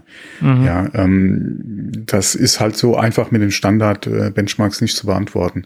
Aber ja, im direkten Vergleich ist der Unterschied halt nicht so, wie man sich das vielleicht vorgestellt hat. Ja. Mhm. Ja, und darauf werden natürlich viele Rückschlüsse gezogen, dass es im Endeffekt daran liegt im Moment, dass die, die Produktionsstätten und auch gerade TSMC stark eingeschränkt ist und sie eigentlich nicht das leisten können, was der Markt in einem normalen Bereich, wenn, wenn wir einen gesunden Markt hätten, hergeben könnte. Also es ist viel ähm, der ganzen Situation im Moment geschuldet. Das sind im Moment die Berichte, die ich gelesen habe. Also TSMC könnte eigentlich mehr, wenn wenn es der Markt hergeben würde oder wenn es die allgemeine Situation hergeben würde. Ja, wir können nur froh sein, dass sie so einen großen Vorsprung haben mit den ganzen Chips leistungstechnisch, dass sie sich das jetzt leisten können, wirklich nur diese kleinen Schritte zu gehen. Das ist äh, durchaus eine Luxusposition, die Apple da derzeit hat. Ne? Also sollte es so nicht auch wirklich geplant gewesen sein und die vier Nanometer jetzt der wirklich der aktuellen Situation einfach geschuldet sein, nach wie vor noch, dann äh, geht's ja anderen Herstellern genauso. Mhm. Ähm, von daher kann es eigentlich oder wird es nicht passieren, dass Apple da oder dass sie entweder groß aufholen oder Apple da irgendwo jetzt äh, ja, Vorsprung verliert. Ähm, nein. Äh, und das haben wir ja auch schon beim 15er. Der 15er ist ja auch heute äh, der mag zwar jetzt ein bisschen abgehangener sein, aber trotzdem gerade im Vergleich zu dem, äh, was der Wettbewerb macht, ja immer noch ein hervorragender Chip. Ja, das, das meinte ich. Du bist ja. da ja nicht unbedingt jetzt im Zugzwang, da auch wirklich ja. hier 16, 17, 18 oder sowas in die Geräte reinzustecken, um da irgendwie konkurrenzfähig zu bleiben, sondern du bist ja nach wie vor, das mag vielleicht auch in den 16er reinspielen, dass er, wie gesagt, jetzt so ist, wie er ist. Du bist natürlich als Apple in der wirklich sehr schönen Lage, ja, dass du da nicht irgendwie reagieren musst, sondern nach wie vor im Prinzip das Tempo äh, vorgibst mhm. und da sogar eventuell ja in der Lage bist, ähm, das einfach wegzustecken, dass halt der Markt so ist, wie er ist momentan, dass du vielleicht nicht alles das umsetzen kannst, was du willst, oder aber, dass du sogar sagen kannst, äh, ich nehme hier ein bisschen äh, Tempo zurück, ja, und, und gehe vielleicht die nächsten 100 Meter ein bisschen entspannter an äh, und setzt dann wieder zum Sprint an, wenn es sein muss. Ja. ja, ja, ich sag ja, das, das kann sich Apple halt leisten, weil sie mhm. performance-technisch auch mit dem A15 immer noch das Maß der Dinge sind. Mhm. Und das ist halt eine Luxusposition, die sie haben. Ja. Ne? Das ist halt ja, so. Man muss halt aufpassen, dass man nicht einschläft, ja, dass man nee, nee, nicht zu klar. bequem wird. Ähm, aber das wird sich, denke ich mal, zeigen, wenn halt jetzt die, gerade auf was M2 betrifft, wenn die nächsten Versionen rauskommen, wenn der, äh, wenn der Pro kommt und dann natürlich nächstes Jahr äh, entsprechend halt dann die äh, der 17 kommt, ja, ähm, da wird man dann sehen, ja, inwieweit Apple sich da wirklich ausgeruht hat, ja. Auf jeden Fall. Ja, ich hm. glaube, ausruhen äh, werden die ja. sich nicht. Ne? Also nicht hm. freiwillig. Ne? Also das, hm, äh, das ist, glaube ich, nicht den ihr Anspruch. Das, das, das geht nicht. Gut, das zum, zum SoC. Äh, jetzt gehen wir nochmal schnell durch die anderen Features.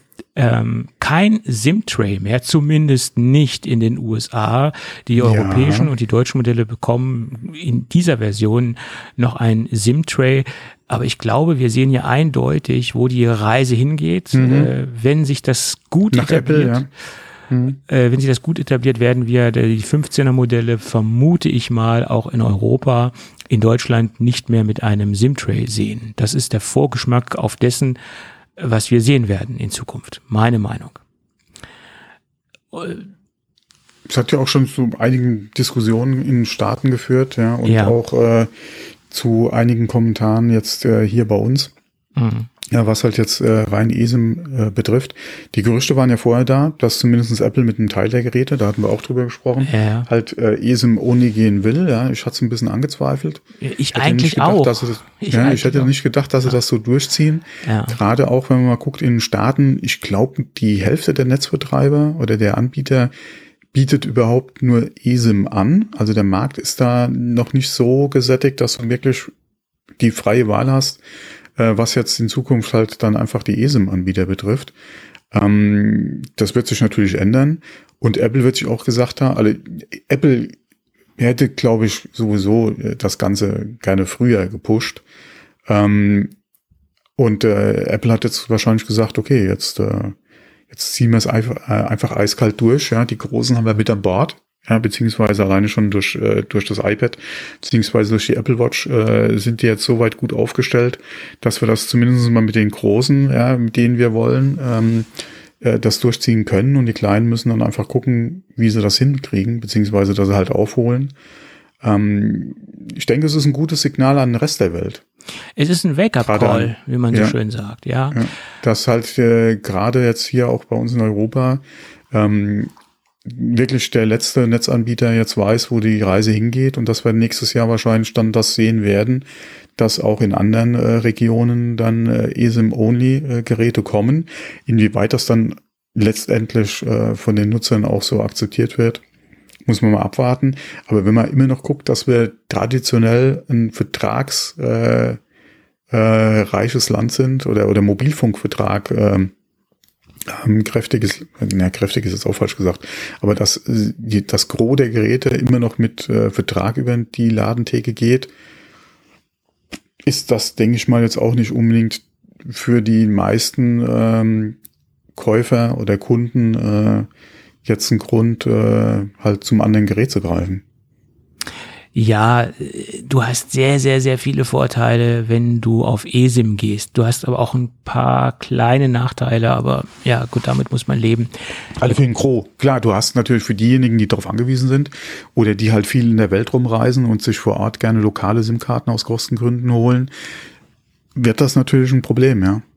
Ja, aber das liegt ja auch denn daran, wenn, wenn Apple den, den Markt so pusht und das so vorgibt, dann werden auch die kleinen Anbieter mehr oder weniger, wenn sie weiterhin mitspielen wollen, dazu gezwungen äh, sein, diesen Das Prozess, Angebot kann natürlich nur besser werden. Äh, diesen Prozess was zu übernehmen. betrifft. Ja. Ähm, was einmal die Anbieter betrifft, was das äh, Verfahren betrifft, wie halt du buchen kannst, wie du switchen kannst, das wird, denke ich mal, nur besser werden in Zukunft. Ähm, wie gesagt, diejenigen, die halt gerne auf eine physische SIM halt setzen, ja, an, oder auch angewiesen sind, ähm, oder die Vorteile bisher halt genutzt haben, gerade wenn sie halt viel in der Welt unterwegs waren, die müssen sich halt äh, jetzt umstellen, beziehungsweise eventuell auch auf andere Hardware umsteigen, mhm. wenn es dann wirklich sein muss. Ähm, da wird man nicht drum rumkommen, ja. Ähm, die Frage ist nur, ja, wann werden halt die anderen Großen die wahrscheinlich jetzt das noch nutzen werden, als äh, äh, um sich entsprechend zu positionieren, genauso wie es ja auch mit dem äh, Kopfhöreranschluss war. Mhm. Ähm, mal gucken, wann da halt die ersten Geräte kommen, die dann halt auch eSIM-only sind. Ja. ja. Beim Kopfhöreranschluss konnte man das ja noch kompensieren in Form eines Adapters. Äh, man kann es halt nicht eins zu eins vergleichen, aber. Ja, aber hier hast du halt keine Kompen Kompensationsmöglichkeit. Mhm. Ne? Das ist das Problem. Äh, oder auch, ja, ich, ich sag mal, je länger ich darüber nachdenke, äh, je mehr bin ich ESIM-Befürworter. Ja, aber also ich habe da schon meine Bauchschmerzen mit, ja. auch wenn es wie gesagt mich nicht betrifft. Ähm, ich habe da schon meine Bauchschmerzen mit, weil es momentan sehr viele gute Gründe einfach gibt, weiterhin auf eine eSIM, äh, äh, auf die traditionelle SIM einfach ja. äh, zu setzen, beziehungsweise die Möglichkeit zu haben, mhm. diese auch zu nutzen. Und momentan hast du ja mit den Geräten die Möglichkeit eSIM ja. oder SIM, ja. ja.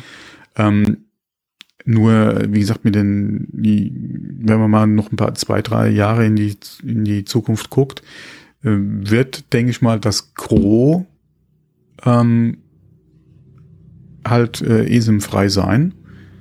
Äh, andere werden da definitiv nachziehen und ich ja. denke mal auch die Netzbetreiber werden ähm, mit der Zeit definitiv versuchen, ja, äh, ihre Kunden entsprechend halt auf die eSIM zu bringen.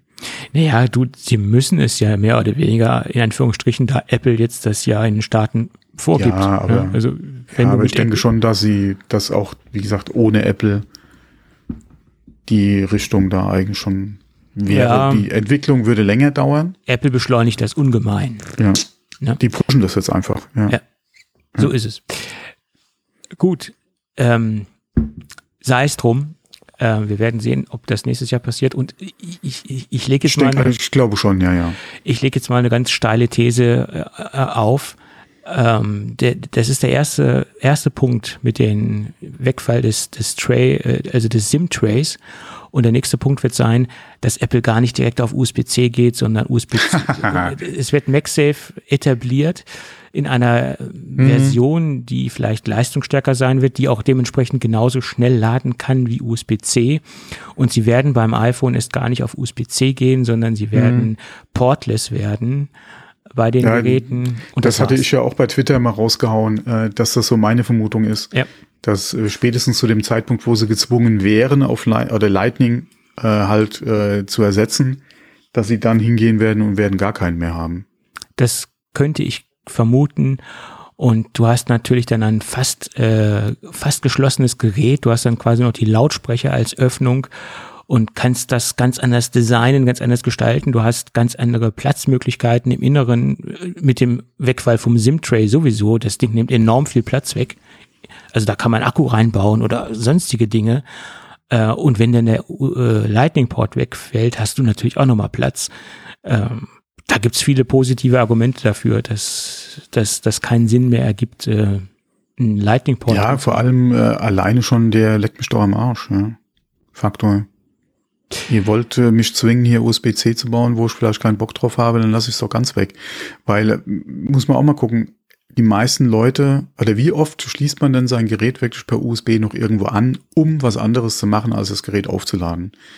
Das wird bei über 90 Prozent ja, der Nutzer nicht der Fall sein, dass irgendeiner da noch händisch Musik überspielt, dass er Bilder runterholt. Ja, alleine da bist du schon zu 90 Prozent mit iCloud unterwegs, alle über, wie gesagt, über 90 Prozent mit iCloud unterwegs. Du hast das ganze Musikstreaming, das Videostreaming, ähm, das On-Device, ja, du schickst per WhatsApp die Bilder, ja, äh, beziehungsweise per Message, ja, du es bei Instagram, TikTok, ja, deine Videos, ja, oder deine Reels. Ähm, die, die Leute, die noch ein Backup am Gerät machen, ja, die kannst du an einer Hand wahrscheinlich abzählen. Du hast im Prinzip außer zum Laden keinen Grund mehr, da irgendwo einen Stecker dran zu machen. Ähm, und das wird sich, denke ich mal, oder da wäre Apple wahrscheinlich eher bereit, die Leute auf MagSafe zu pushen, ähm, als da wirklich auf USB-C zu gehen.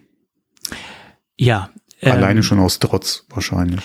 So sehe ich das auch. Das das Einzige, wo ich noch einen USB-C-Port für sehen würde, der dann auch eine gewisse Datengeschwindigkeit hat, äh, sie, äh, ist für die Leute, die das Ding als Videokamera 4K äh, benutzen, ähm, da müsste es dann irgendwie eine Lösung geben, dass auch MagSafe äh, eine schnelle Datenübertragung ähm, realisieren kann.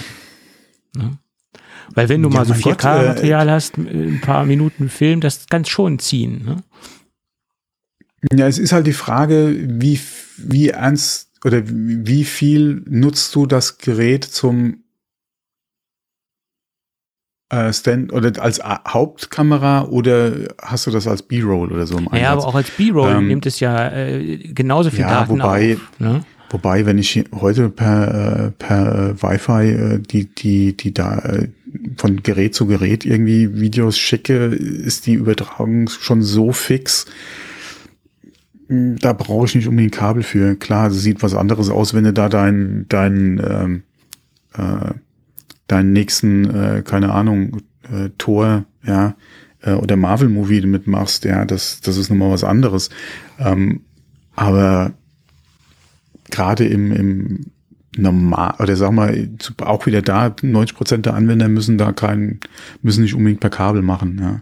Ja. Ähm, ja, aber das ist wie gesagt nur der einzige Punkt, wo ich eine ja. Kabelverbindung als in Anführungsstrichen als, mhm. als valides Argument sehe, weil ich das bei vielen YouTubern immer wieder als Argument angeführt bekomme und auch in den Videos sehe, ja, das über Lightning ist total langsam, wenn USB-C kommen würde und die auf einen vernünftigen USB-C-Standard gehen würden, dann wäre das für uns auch schön und interessant und so weiter. Ja, ja. ja. Viele sagen auch, dass AirDrop total unzuverlässig ist. Also bei größeren Dateien, ja, das was ja, okay, ich, ich habe noch keine Stunde Video per, per AirDrop übertragen, aber bei alledem, was wir bis jetzt per Video gemacht haben, äh, und selbst mit, mit äh, Videobearbeitung am iPhone habe ich zuletzt auch mal ein bisschen was gemacht. Also mhm. klar, das ist jetzt nicht wie am PC oder an einem Mac, ähm, aber hat mich schon überrascht, was da teilweise geht. Ja, und vor allem, wie schnell das geht.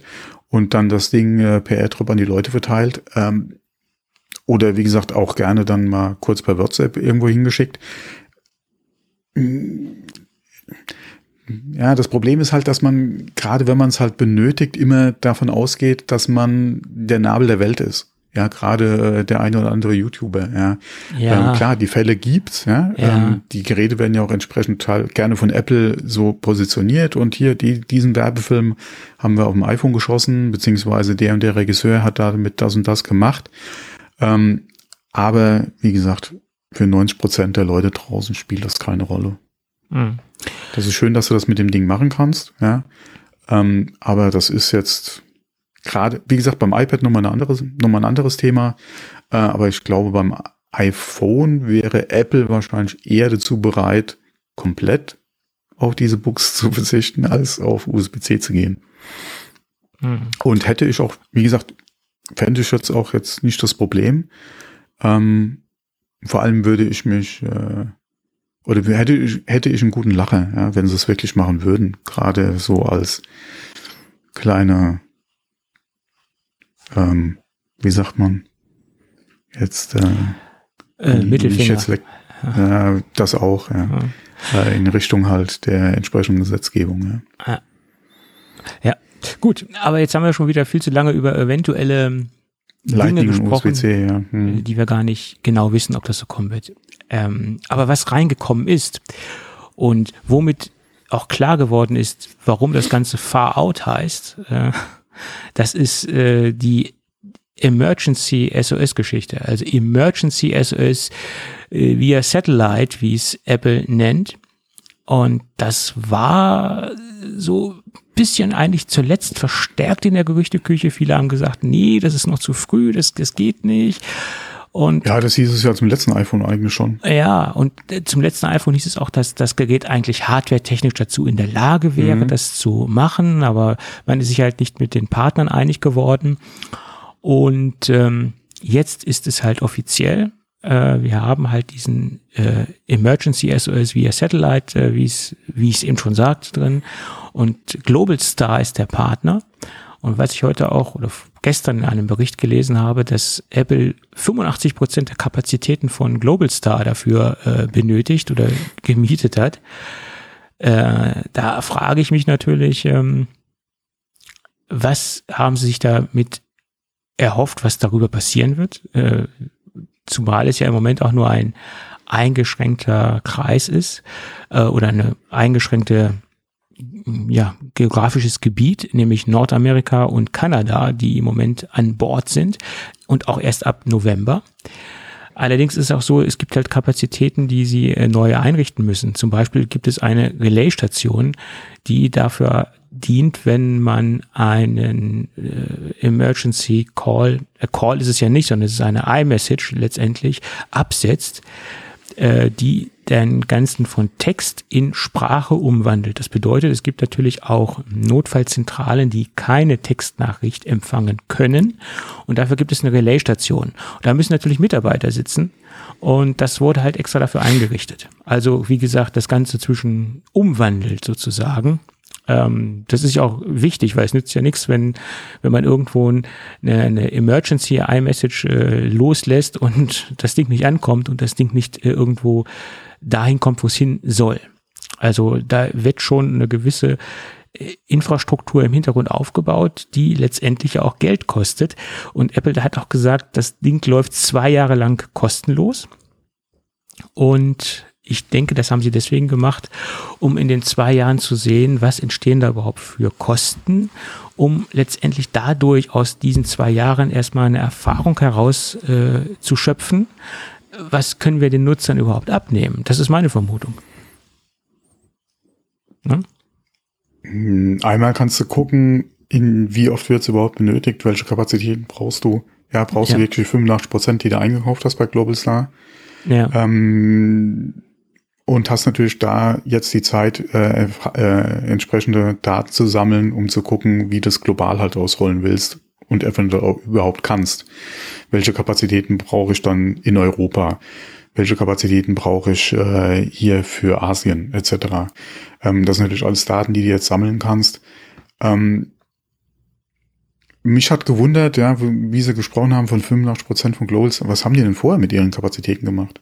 Das ist eine gute Frage. Haben Sie da drauf gesessen und äh, auf den Kunden gewartet? Oder mhm. das, ist, das ist echt eine Frage. Ja. Was, was haben Sie denn vorher gemacht? Oder welchen Kunden haben Sie jetzt gebotet? Ja. Es kann natürlich auch sein, dass Kapazitäten jetzt frei wurden aufgrund der ganzen Sache, dass Leuten gesagt haben, okay, wir brauchen jetzt doch nicht irgendwie ähm, drei Satelliten von euch, ja, um unser Workforce hier irgendwo äh, in Timbuktu ähm, äh, unterhalten zu können, ja, äh, beziehungsweise Datendienste anzubieten. Ähm, und die jetzt gesagt haben, äh, unter Kostendruck, dass sie halt ein bisschen sparen müssen, dass da aber einfach Kapazitäten frei sind, die sich Apple vielleicht jetzt gesichert hat. Das ist natürlich auch eine Frage, wie der Markt sich entwickelt hat. Ähm, aber war schon spannend zu hören, wie viel sie da jetzt eingekauft haben, um den Dienst ja nur in den Staaten im Prinzip an, äh, aktuell anzubieten. Ähm, muss man mal wirklich gucken. Ja, also ich ja, Missbrauch, denke ich mal, wird da eher weniger vorkommen. Mit sowas macht da, macht man in der Regel keine Scherze. Ähm, dass es da mal zu einem Fehlalarm kommen kann, mein Gott, das ist jetzt wie bei allen anderen Diensten auch, da kann was kommen, äh, wird hoffentlich nicht viel sein, ja. Ähm, von daher mal gucken, aber das war schon, die haben da ordentlich schon äh, für Kapazitäten gesorgt, ja. Also die bereiten sich da gut drauf vor. Ähm, ja, aber wie gesagt, das war das, wo ich mich halt so gewundert habe. Ja, ja, ja. ja. ja. Ähm, vielleicht noch so ein bisschen was zur Funktionsweise, wie Sie es halt erklärt haben. Es sieht so aus, man muss logischerweise unter freiem Himmel äh, stehen. Naja, gut, das ist ja logisch. Ich kann mir auch keine Satzschüssel ins Wohnzimmer stellen und, und, und hoffen, mhm, dass da Empfang ja. ist. Die muss auch auf dem Dach sitzen und die muss auch ausgerichtet sein. Mhm. Ist letztendlich mehr oder weniger das, das gleiche Grundprinzip. Und es gibt ein, ein, ein Interface, ein grafisches Interface mhm. äh, auf dem iPhone oder auf, ja, auf dem iPhone, wo ich dann halt den Satellit mit anpeilen kann und das Gerät mir halt visuell anzeigt, okay, jetzt habe ich eine, eine, eine Verbindung, äh, in Anführungsstrichen eine Sichtverbindung und ich kann jetzt mein, mein, meine iMessage absetzen und es kann im, im besten Fall, wenn ich eine gute, perfekte Ausrichtung habe, 15 Sekunden dauern und im schlimmsten Fall, äh, in Anführungsstrichen schlimmster Fall, bis zu einer Minute. Äh, also man muss da schon ein bisschen Handarbeit anlegen. Also man kann jetzt nicht einfach mal das Ding aus der Tasche ziehen und dann seine, seine e-, Emergency iMessage absetzen, sondern man muss vorher schon logischerweise, da ja der Satellit auch sich in einer Umlaufbahn äh, befindet, den äh, Satellit anpeilen. Ne? Das ist halt so. Äh, liegt in der Natur der Sache. Ne? Ganz klar. Ich kann auch nicht einfach meine, meine Starlink-Schüssel irgendwie mal so in den Garten stellen und, und hoffen, dass ich dann Empfang habe. Selbst die muss ich natürlich ausrichten und äh, dementsprechend auf den Empfang justieren. Das ist das Gleiche letztendlich. Ähm, ja, das nur so zur Grundfunktionalität und ähm, es ist halt nur Textkommunikation möglich da gab es auch wieder so komische Tweets. Ja, aber warum? Es gibt auch Satellitentelefone, da kann man auch mit telefonieren. Ja, aber das sind dann natürlich Dinge, die erstens mal nicht kostenlos sind, die auch von der Grundstruktur und von dem Grundaufbau ganz anders sind. Und da gibt's dann auch richtige, ähm, richtige Kosten oder größere Kosten, die dadurch entstehen. Und ich, ich wage jetzt mal zu behaupten, wenn jemand eine ernsthafte, in Anführungsstrichen, Expedition plant, die in, in solche Bereiche hineingeht, wo man definitiv keinen normalen äh, Mobilfunkempfang hat, die werden auch richtige Mobil äh, Satellitentelefone mitnehmen. Diese SOS-Funktion ist, denke ich, nur für in, in, im Grundsatz für Dinge geplant bei, bei Apple, wo es durch Zufall entsteht, dass jemand in eine Notsituation kommt, wo kein Mobilfunkempfang ist. Mhm, ja. Aber jetzt nicht auf irgendwelche, da wird sich kein Expeditionsleiter oder kein Forschungsleiter auf irgendwelche iPhones verlassen äh, mit so einem Emergency Call, mit so einer Emergency Call oder SOS-Funktion, sage ich jetzt mal, sondern da werden dann richtige, in Anführungsstrichen, richtige Satellitentelefone mitgenommen. Ne? Und selbst wenn du, wie gesagt, da ein iPhone hast, hast du in der Situation sowieso nochmal dezidierte Hardware dafür. Weil alleine ein iPhone muss man gucken, je nachdem, in welcher Situation du da oder in welchem Notfall du bist. Dem iPhone kann auch eventuell schon der Saft ausgegangen sein. Ja. Oder aber, wie gesagt, die Akkulaufzeit ist beim iPhone ja auch nicht endlos. Und bei, bei wie gesagt, da spezielle Hardware hast du da auch entsprechend, ja, äh, keine Ahnung, ein Jahr lang Batterielaufzeit, was auch immer. Du drückst da einen Knopf, ja, und das Ding, ja, macht sein SOS über Satellit weg. Ähm, das ist nochmal eine ganz andere Hardware als jetzt diese Funktionalität, die du jetzt zusätzlich im iPhone drin hast. Ähm, das ist dann, wie gesagt, da auch wieder nice to have, ja. Da hat jemand sein iPhone dann halt noch mit dabei und könnte das dann auch noch machen. Nur wenn du da wirklich gezielt, ja, und äh, da entsprechend unterwegs bist, dann ich haben die, die sowieso schon ihre andere Hardware da noch. Genau. Ja, plus, wie gesagt, eventuell, wie, wie der Skifahrer ja auch, sein, äh, seine Lawinen-Notfallsystem dabei hat äh, und eventuell dann sein iPhone, ja, haben die ja auch schon ihre Hardware plus dann nochmal jeder sein, ob das jetzt ein iPhone oder ein Android ist, eine andere Frage. Aber die haben da ihre persönlichen Telefone noch dabei und dann jetzt in Zukunft, wenn sie ein neues iPhone haben, dann halt auch nochmal diese Funktionalität, zumindest in den Staaten. Ähm, äh, aber das ist nicht das Alleinige, was sie da haben. Das genau. ist dann wirklich, wenn die Privatperson irgendwo unterwegs ist, ja. Äh, aber wenn du da beruflich oder wie auch immer unterwegs bist, dann haben die in der Regel noch ein bisschen was anderes mit dabei. So sehe ich das auch. Es ist nur die Möglichkeit, dass dieses Gerät dir eventuell helfen kann. Den Arsch rettet, ja. Äh, wenn du in eine Situation kommst, die du vorher nicht absehen konntest. Sagen ja, und wo du dann, wie du schon erwähnt hast, halt auch keinen Mobilfunkempfang hast. Weil Eben. normalerweise würdest du hingehen, rufst über ein Telefon halt äh, die Hilfe äh, und so. Oh, scheiße. Ja, wie gesagt, kann bei uns ja auch vorkommen. Bei uns wahrscheinlich noch eher als in den Staaten mit dem Funkloch. oh, ähm, aber die Staaten sind natürlich sehr weitläufig. Ja, da hast du auch, ja, ja, nee, da hast klar, wenn, je nachdem, da hast du auch Regionen, wo du keinen Empfang hast, ja. Ähm, aber äh, wie gesagt, da macht es dann, wie gesagt, Sinn. Du hast, kannst dann nochmal dein, ähm, dein, äh, deinen Notruf absetzen, beziehungsweise deine Notruf-Textnachricht über Satellit dann absetzen wo ich halt bisschen Bauchschmerzen damit habe, ist halt mit dem Ausrichten. Ja, aber ich könnte mir Weil vorstellen. bist du dann noch in der Lage, das ja, halt zu machen? Klar.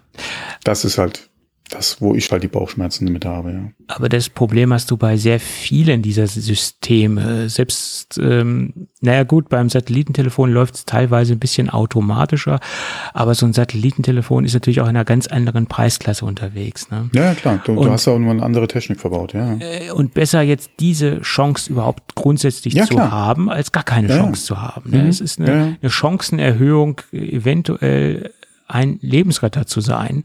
Mhm. Aber man sollte sich nicht vorsätzlich darauf verlassen, dass das auch wirklich funktioniert. Da gibt es andere Dienste und andere Techniken, die darauf grundsätzlich ausgelegt sind. Mhm. Gut. Ähm, ja, wie gesagt, ab November in den USA und ob das dann weiter ausgerollt wird, das haben sie noch nicht bekannt gegeben. Und wenn ihnen das bekannt gewesen wäre, dann hätten sie es auch getan. Also ich glaube, Apple ist selbst sich mit dieser ganzen Sache noch nicht sicher und sie müssen selbst erstmal Erfahrungen sammeln, wie du es eben schon gesagt hast, richtigerweise. Gut. Das zum iPhone 14. Und jetzt gehen wir zu den iPhone 14 Pro und iPhone 14 Pro Max Geräten über. Und ähm, die gibt es genauso in 6,1 und 6,7 Zoll wie die Vorgängermodelle. Und somit haben wir in beiden Leistungsklassen in den 14er und in den Pro-Geräten die gleichen Displaygrößen zur Verfügung. Das ist auch das einzige, äh, wo sie letztendlich gleich sind, die Geräte. Ansonsten unterscheiden sie sich ganz, ganz groß. Den A16, A15 haben wir eben schon grob angesprochen. 4 Nanometer, N4, TSMC, Proz, Pro, ähm, Produktionstechnologie sozusagen, ist natürlich auch eine gewisse Energieeffizienz, die da äh, mit, mit einfließen wird, ganz klar. Aber äh, wie wir es eben schon gesagt haben oder wie auch viele berichtet haben darüber und äh, wie auch viele Spezialisten darüber berichtet haben, die, der Performance-Schub ist es halt nun mal nicht. Ähm, ganz klar. Äh, anzumerken ist noch, nach meiner Meinung, was auch wirklich noch mal einen Boost geben könnte, das ist der LPDDR4X 4266er Speicher, der erhöht worden ist auf den neuesten Standard, der jetzt auf den LPR DDR5 6400er Speicher geht. Also da hat man nochmal einen wesentlich effizienteren ähm, RAM verbaut, äh, den wir auch im M2 finden. Und ich könnte mir vorstellen, dass das nochmal ein wirklicher Leistungspunkt ist und ein Leistungsindikator ist, obwohl viele sagen, dass bei iPhones die dieses nicht so wichtig ist wie bei zum Beispiel bei Desktop-Geräten. Ne? Das ist ähm, das Ganze. Wir haben eine neue Farbe. Ich habe jetzt, äh, wir haben jetzt mal ins Dokument Deep Purple reingeschrieben, aber ich glaube, das Ding heißt nur Purple. Deep Purple war wahrscheinlich äh, irgendwie in meinem Kopf drin wegen der Musikgruppe. Ähm, tja, äh, Purple ist das wirklich nur auf den zweiten Blick, also ein sehr dezentes Purple. Ist das ein Farbton, der dir in irgendeiner Weise gefällt? Hast du dich damit auseinandergesetzt? Mm, Von dem, was ich bis jetzt gesehen habe, fand ich den nicht schlecht. Ja. Es ist so ein Grau, was so einen kleinen Einschlag hat, so einen kleinen Farbstich äh, ins, ähm, ins Lila, ins Violette hinein. Ne? Also sehr dezent, sage ich jetzt mal. Ja. Wäre wahrscheinlich nicht der Farbton, den ich nehmen würde, aber äh, man muss ja immer so eine Saisonfarbe mit reinbringen. Also was heißt, man muss, Apple macht es halt in den letzten Jahren, dass sie jährlich eine neue Farbe mit reinnehmen, von Sierra Blue bis Mitternachtsgrün, äh, versuchen sie halt immer wieder neue Farben reinzubringen. Äh, auch hier würde mich mal ganz stark interessieren, was von den ganzen Farben, die sie jedes Jahr reingebracht haben, die umsatzstärkste Farbe ist. Das würde mich ganz stark interessieren. Wir haben das Always-On-Display, was in der Gerüchteküche schon ganz lange umhergereicht worden ist. Auch ein Punkt, was wir nur in den Pro-Geräten haben.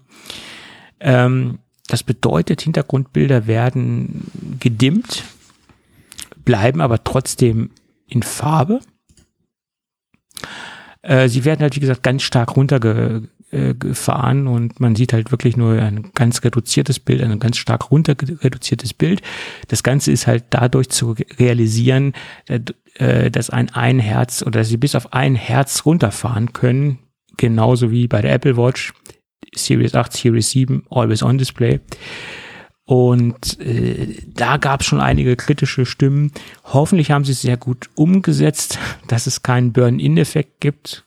Haben wir ja bei OLED-Displays äh, öfter so, dass das passieren kann, wenn das nicht gut softwaretechnisch durch gewisse Algorithmen halt, ähm, also wenn halt nicht durch Software gegengesteuert wird, dass man da schon einiges einbrennen kann. Da hatten ja schon andere Hersteller ihre Probleme. Ja, Always on Display. Da, da, da muss man wirklich sehen, wie gut sich das als positiv herausstellt, wie gut das angenommen wird. Das ist ja bei Android schon in vielen Bereichen ein, ein alter Hut, ein kalter Kaffee. Mal gucken, wie gut und wie schön das Apple umsetzt. Ja. Dann kommen wir zum, zum größten Schritt in dem Gerät, mhm. meiner Meinung, oder zu dem, zu dem größten Schritt auf der ganzen Keynote. Das ist meine persönliche Meinung dazu. Es empfinden aber auch sehr viele andere genauso. Sie haben quasi die Notch äh, neu erfunden oder anders interpretiert, als es alle anderen tun. Und sie machen es so ganz anders. Beziehungsweise sie haben es halt mit in die, in die Software und in die UI halt äh, integriert. Ja. Richtig. Das ist halt was, wo ich so mit gerechnet hätte und wo sich das eine oder andere Gerücht, äh, was man im Vorfeld noch hatte, ähm, wo ich noch riesen Fragezeichen hatte und wo ich auch im letzten Podcast gesagt hatte, was ich mir da oder wie ich mir das nicht so vorstellen kann, was das zu bedeuten hat, was man da gehört hat, ähm, wo man jetzt gesehen hat, äh, was äh, Apple draus gemacht hat, ja. Und das war schon eine recht große Überraschung, zumindest mal denke mhm. mal für einige, äh, war das eine sehr große Überraschung. Ähm, ich finde es sehr gelungen. Ähm, macht auch Lust auf mehr.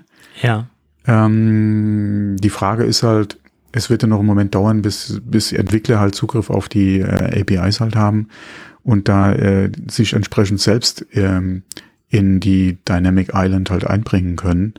Ähm, da bin ich mal äh, drauf gespannt, was dann halt im ganzen Third-Party-Bereich dann an Ideen kommt. Mhm. Äh, aber das, was man bis jetzt gesehen hat, macht auf jeden Fall Lust auf mehr und zeigt auch mal wieder, ja, diese Software und Hardware aus einer Hand, ja, äh, das, was ja Apple immer sagt und was man ja auch zu Recht Apple immer nachsagt, ähm, trifft halt wirklich zu.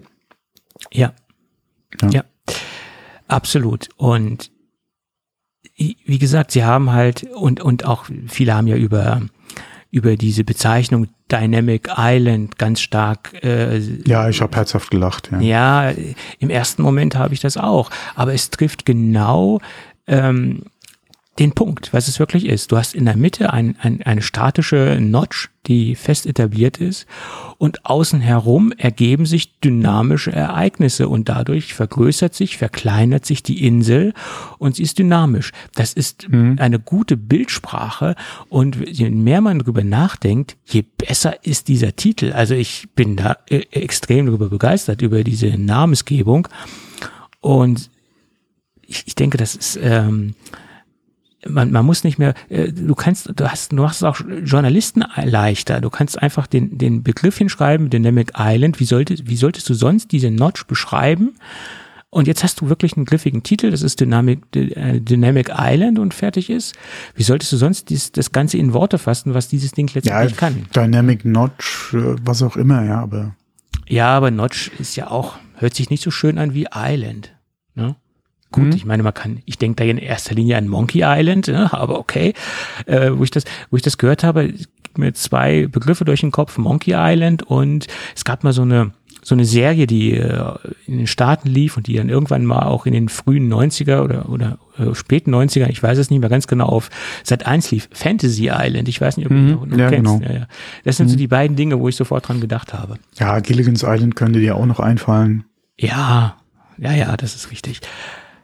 Aber letztendlich ist das ein Begriff, der, der das eigentlich treffend ähm, wiedergibt, was das Ganze kann. Und ich bin halt gespannt, was, wie, wie du auch, was die Third-Party-Entwickler ähm, umsetzen. Letztendlich sind es ja im Moment nur Apps, die, die hauseigenen Apps von Apple. Zum Beispiel, wenn die Musik-App läuft, dass man das Cover sieht, ähm, oder wenn der Timer läuft, dass man die verbleibende Zeit sieht, die dort oben abläuft. Und du hast natürlich eine, eine, eine ganz andere Interaktion äh, mit der Notch. Ja, auch mit, ja. den, mit den Icons, die sie hatten, beziehungsweise ja. auch mit den Emojis etc.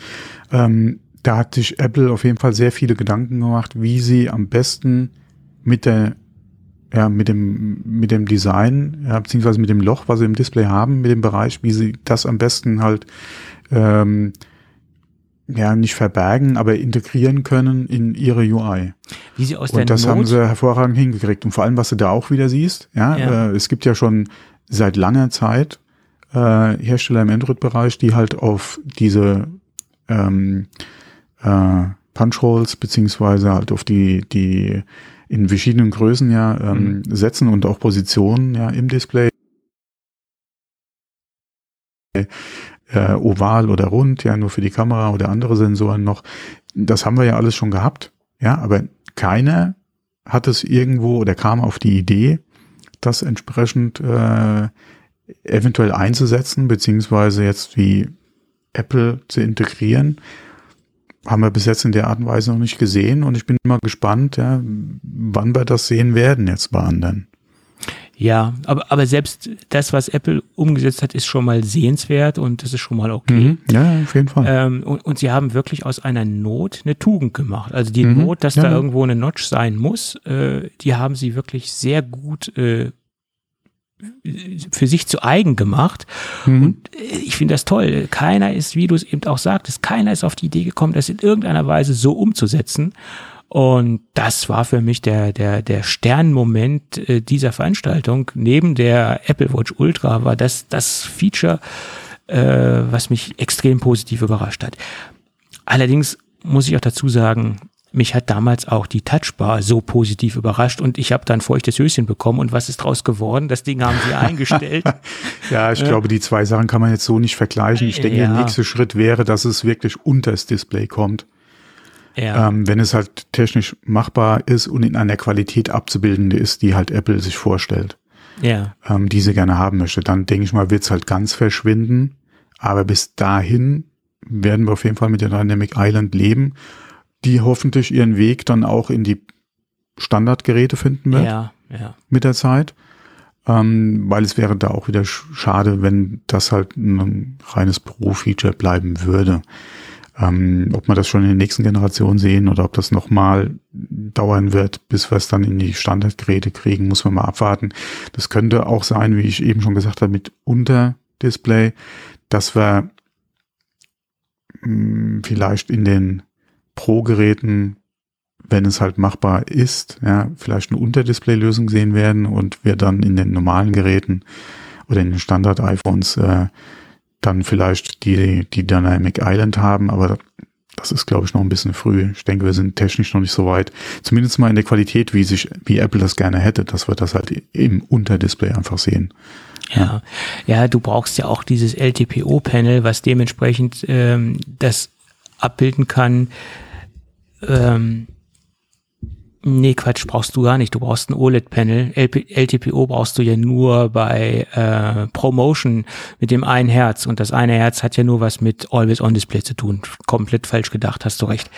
Ähm, also du bräuchtest äh, im Endeffekt du könntest es eigentlich ins iPhone 14 reinbringen, aber das ist ja im Moment auch nicht Sinn der Sache. Apple will ja die Schere so weit auseinanderziehen wie möglich. Und das ist natürlich auch ein Argument, äh, dieses äh, diese Dynamic Island ist ein Argument, klar. Ja. Und das ist auch genau der Punkt.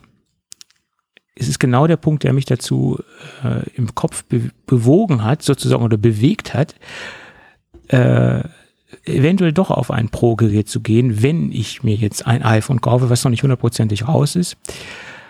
Äh, weil das möchte man als interessierter Technik-Fan schon testen, diese Dynamic Island.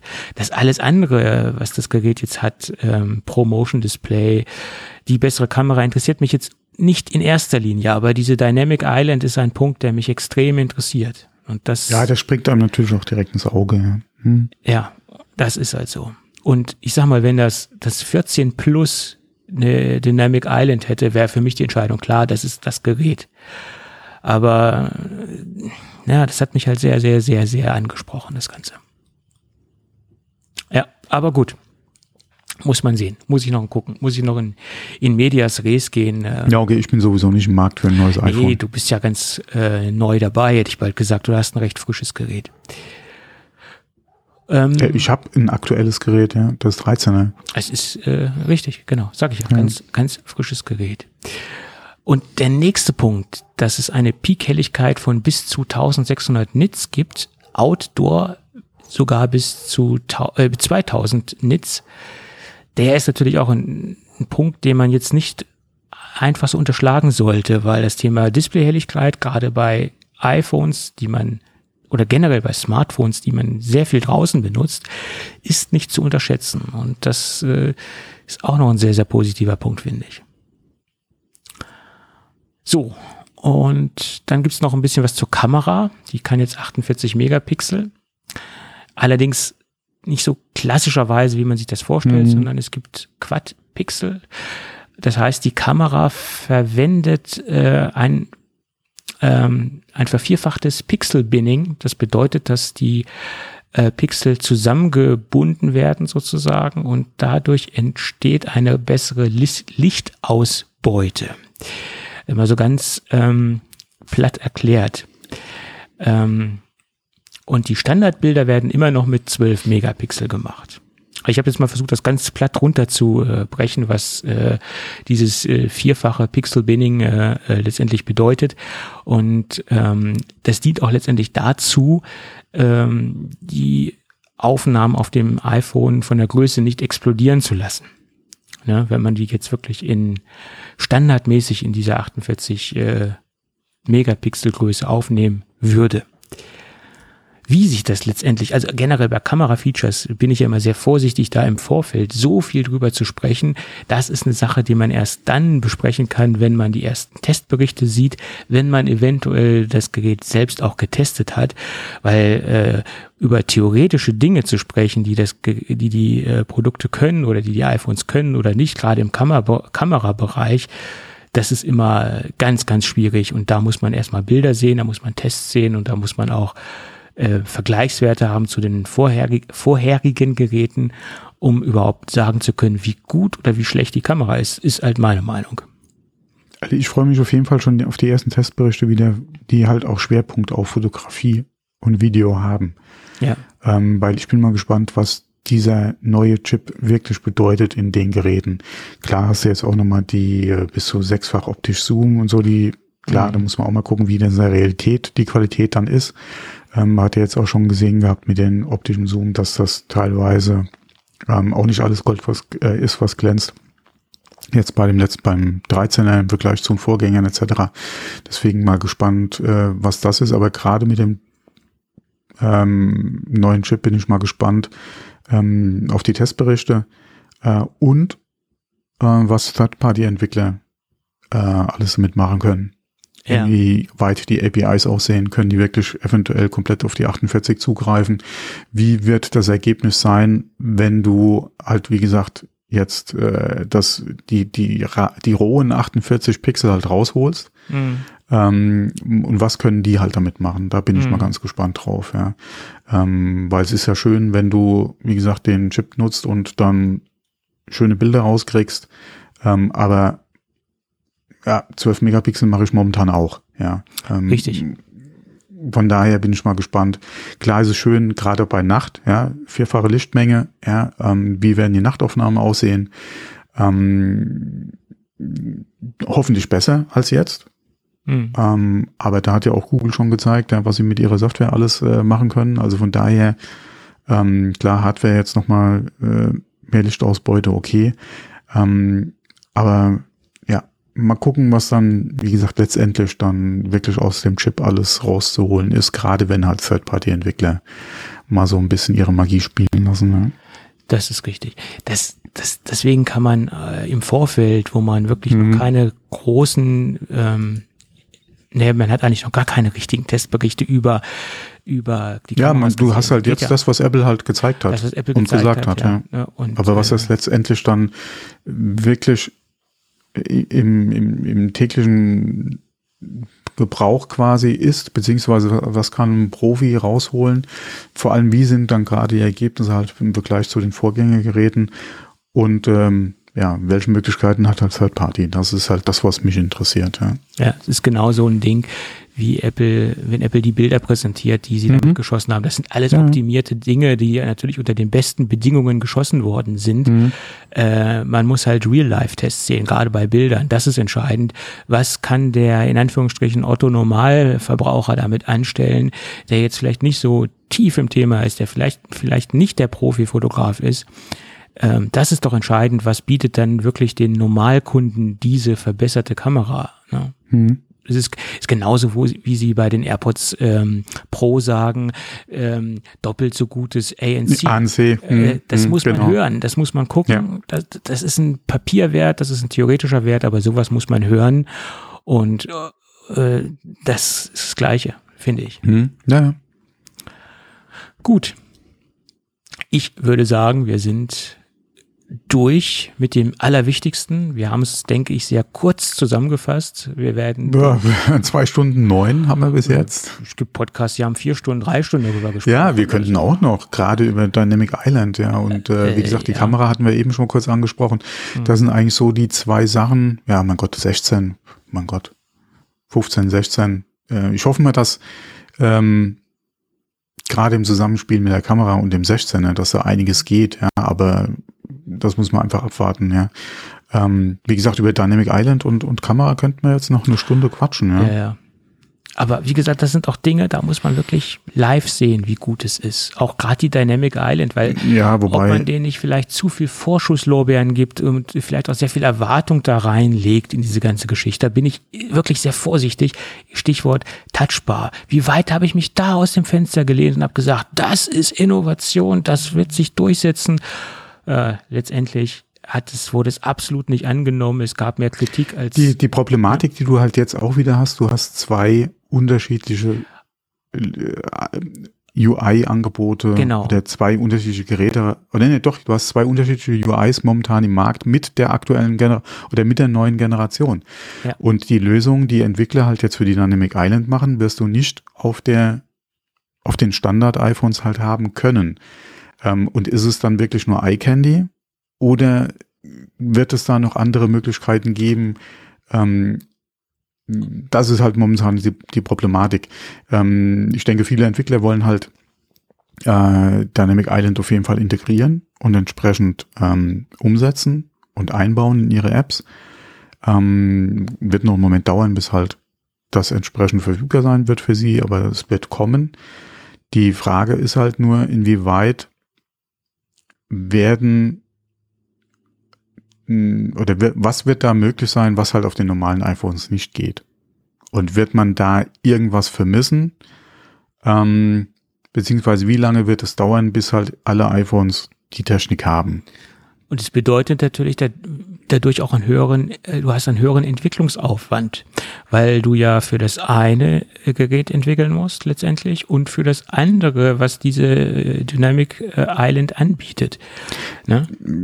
Die, die Frage ist halt, inwieweit oder was werden diese ähm, APIs, die es dann für die Dynamic Island gibt, ähm, wie weit werden die halt umzusetzen sein auf den normalen iPhones, beziehungsweise was werden sich Entwickler selbst für Lösungen einfallen lassen, um eventuell die aktuelle Notch äh, eventuell wie eine Dynamic Island halt äh, dann integrieren zu wollen. Ich denke schon, dass der ein oder andere Entwickler sich schon Gedanken macht, wie kann er entsprechende Animationen eventuell mit der bisherigen Notch auch auf einem 13er oder auf einem 12er ähm, entsprechend umsetzen. Ja. Mhm. Ähm, inwieweit das natürlich dann von Apple gewollt ist, ist eine ganz andere Frage. Mhm. Ähm, naja, aber ich denke, da wird sich der eine oder andere auch schon Gedanken machen. Ja. Ja. Was kann er halt auf den alten oder auf den Standard-iPhones da entsprechend eventuell selbst machen, ja. Und sicherlich ist es nach meiner Meinung auch so, dass es nicht für jede App überhaupt Sinn macht, äh, solche Features anzubieten oder die Dynamic Island überhaupt mit einzubeziehen in die App. Ja, ja okay, inwieweit das beim Taschenrechner halt Sinn macht, ist die Frage, ja. Zum Beispiel.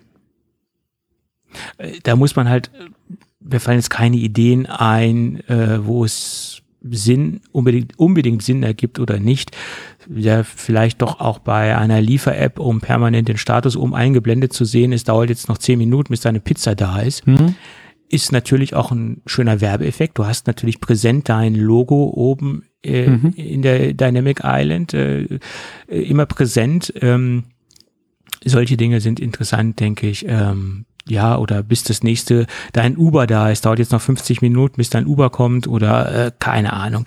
Äh, es gibt ja viele Möglichkeiten, die man äh, hat, da was unterzubringen. Und dadurch, dass sie halt dynamisch ist und du kannst ja auch damit interagieren, äh, mhm. ist, es, ist es eine schöne Sache. Und ich komme im Moment immer mehr zum Schluss, dass ich doch irgendwie ein Pro-Gerät äh, mir einschaffen muss, um das alles ausprobieren zu können. Ja. Und ich glaube, das ist, dessen ist sich Apple auch bewusst, dass sie wirklich dieses Feature nur in den Pro-Geräten erstmal eingebaut haben, weil sie damit sehr, sehr viele Kunden animieren, doch das Pro-Gerät zu kaufen. Das ist ganz, ganz eindeutig meine Meinung dazu. Ob das letztendlich gut ist oder nicht, aufgrund der verschiedenen UI und Bedienkonzepte, das wird sich herausstellen. Hm die Touchbar gab es ja auch nicht auf allen Geräten und ich, vielleicht war das auch ein Grund, dass die Touchbar sich nicht durchgesetzt hat. Ja, wobei das ist wieder ein Stück Hardware. Wie gesagt, das andere ist ja jetzt erstmal äh, viel Eye Candy und UI. Naja, und da muss man mal gucken, inwieweit. Das ist nochmal, würde ich sagen, nochmal ja, ein bisschen es ist ja auch Hardware in Kombination mit Software. Weil du hast ja äh, die, die Notch hardware-technisch eingebaut, die mit Software. Ja, wobei, wobei die, die Funktionalität, beziehungsweise das, was du in der Notch ja hast, nichts anderes ist, wie das, was du in den anderen iPhones ja auch hast. Ja. Das Einzige ist ja wirklich, wie sie das in die UI integriert haben. Ähm, Und das, die Positionierung der Notch, ne? Die ist ja, auch mein Gott, wie gesagt, da sage ich jetzt einfach mal Scheiß drauf. Ja. Ja. Die Funktionalität ist dieselbe. Das Einzige ist halt wirklich, wie sie es in die UI integriert haben. Ähm, wie gesagt, die drei Pixel, die du jetzt zum Rand hin noch hast, die machen den Kohl auch nicht fett. Ja. Ähm, es ist halt wirklich Eye Candy beziehungsweise die UI-Frage, ja, inwieweit das den Unterschied ausmacht zum Standard-iPhone. Ähm, ansonsten hast du von der Hardware dasselbe drin. Die Position ist im Prinzip sehr gleich. Du hast halt nur noch ein bisschen Display oben drüber. Ja. Äh, und sie ist ein bisschen kompakter geworden, wenn du jetzt rein mal von der Fläche ausgehst, ja. Ähm, von daher ist es für mich nicht unbedingt, was die Hardware jetzt betrifft, vergleichbar zur Touchbar. Mhm. Weil die hat ja wirklich deine F-Tasten ersetzt. Die war äh, in, in der Tastatur äh, ja im Prinzip greifbar. Ähm, was du jetzt momentan hast, ist halt wirklich die UI, ja, wie sie halt integriert wird, die Funktionen, die halt da abgebildet werden. Ist das jetzt wirklich oder könnte sich das zu so einem Problem entwickeln, wie du dir es eigentlich mit der Touchbar geschafft hast? Hm. Weiß ich jetzt nicht. Ja. ja, das ist vielleicht auch ein starker Vergleich, der stark hinkt oder ein schwacher Vergleich, der stark hinkt, sagen wir es mal so. Du, du hast die Problematik auf jeden Fall erstmal im Raum stehen. Es könnte ja. ein Problem werden, ja. je nachdem, was auch Apple an First Party dann einfach für Nummern jetzt abzieht, ja, in dem mhm. Bereich. Ähm, wie, wenn da wirklich Funktionalität kommt, die mir einen Mehrwert bietet, den das Standard iPhone nicht abbilden kann, habe ich mir damit eigentlich, wie gesagt, ein Problem geschaffen, ähm, was eventuell dann auch wieder für Bauchschmerzen sorgen könnte. Aber das sehe ich jetzt momentan so noch nicht, weil ich jetzt außer, wie gesagt, so ein, ich bleib einfach mal bei dem Begriff Eye Candy, keine Funktionalität gesehen habe, die ich schwer vermissen würde im Moment auf dem Standard-iPhone. Mhm. Ähm, ja. Aber da muss man mal abwarten, was halt eventuell noch kommt, beziehungsweise mhm. wie sich das wirklich im täglichen Gebrauch oder mit den Apps dann einfach, gerade wenn halt Third Party kommt, wie sich das halt noch entwickelt. Mhm. Und dann ist halt die Frage, wie schnell tropft halt die Technik runter in die Standard-iPhones. Ja. Ja, gut, das ist ja eine Sache, die äh, letztendlich bei Apple stattfindet, dass dann von Pro-Geräten was runtertropft. Das sehen wir ja auch in der, haben wir auch in der Vergangenheit gesehen, ne, dass das passieren wird letztendlich. Da, das kann man sich ja ab, abmalen oder kann man sich an zehn Fingern ausrechnen. Ja, die, die Frage ist auch, wann wird, werden wir das in den iPad Pros sehen? Naja, da gibt es ja letztendlich keine Notch in dem Sinne. Das ist ja alles im Rahmen untergebracht. Da steht ja nichts raus. Ja, aber ist das ein iPhone-Only-Ding? Ähm äh, Schon, weil du das ist, das ist ja an der Notch aufgehängt, das Ganze. Also von daher glaube ich nicht, dass das im iPad irgendwo sichtbar sein wird. Würde nach meiner hm. Meinung UI-technisch keinen Sinn ergeben. Hm. Weil hier haben sie ja nur zwangsläufig das darum gemacht, weil sie halt aus, ja. aus der Not eine Tugend hm. gemacht haben. Ja, wir werden sehen. Ähm, ich, ich bin halt mhm. nur immer auch sehr vorsichtig, weil ich mich bei der Touchbar so aus dem Fenster gelehnt habe. Mhm. Das äh, habe ich mich jetzt hier ein bisschen oder versuche mich zu bremsen mit meiner Euphorie. Mhm. Aber egal, wo man im Moment hinhört, egal welche Publikation sich über die Dynamic Island äußert, alle sind sehr, sehr positiv äh, und alle sind sehr mhm. euphorisch. Mhm. Ne? Ja. Naja, schauen wir mal. Gut, wir wollen es jetzt nicht noch länger in die Länge ziehen, äh, das Ganze. Ähm, wir die Sache, wenn über die zwei Themen können wir noch eine Stunde reden, ja. Ja, was, man, man, wiederholt sich dann ja irgendwann, ne? Letztendlich. Ja. Das ist halt ja. so. Hm. Wir haben jetzt zwei Stunden zwanzig gleich erreicht. Passt, und, ja. Äh, hm. das, das passt. Ähm, ja. Und wir können das Ding eigentlich für heute dicht machen. Mhm. Äh, äh, aus unseren äh, statistischen Zahlen, aus unseren Erhebungen kann ich nur sagen, dass wir gerade bei diesen äh, Keynote-Folgen immer mal so Event-Hörer haben. Äh, die Downloads sind immer da so ein bisschen höher als bei den normalen Folgen.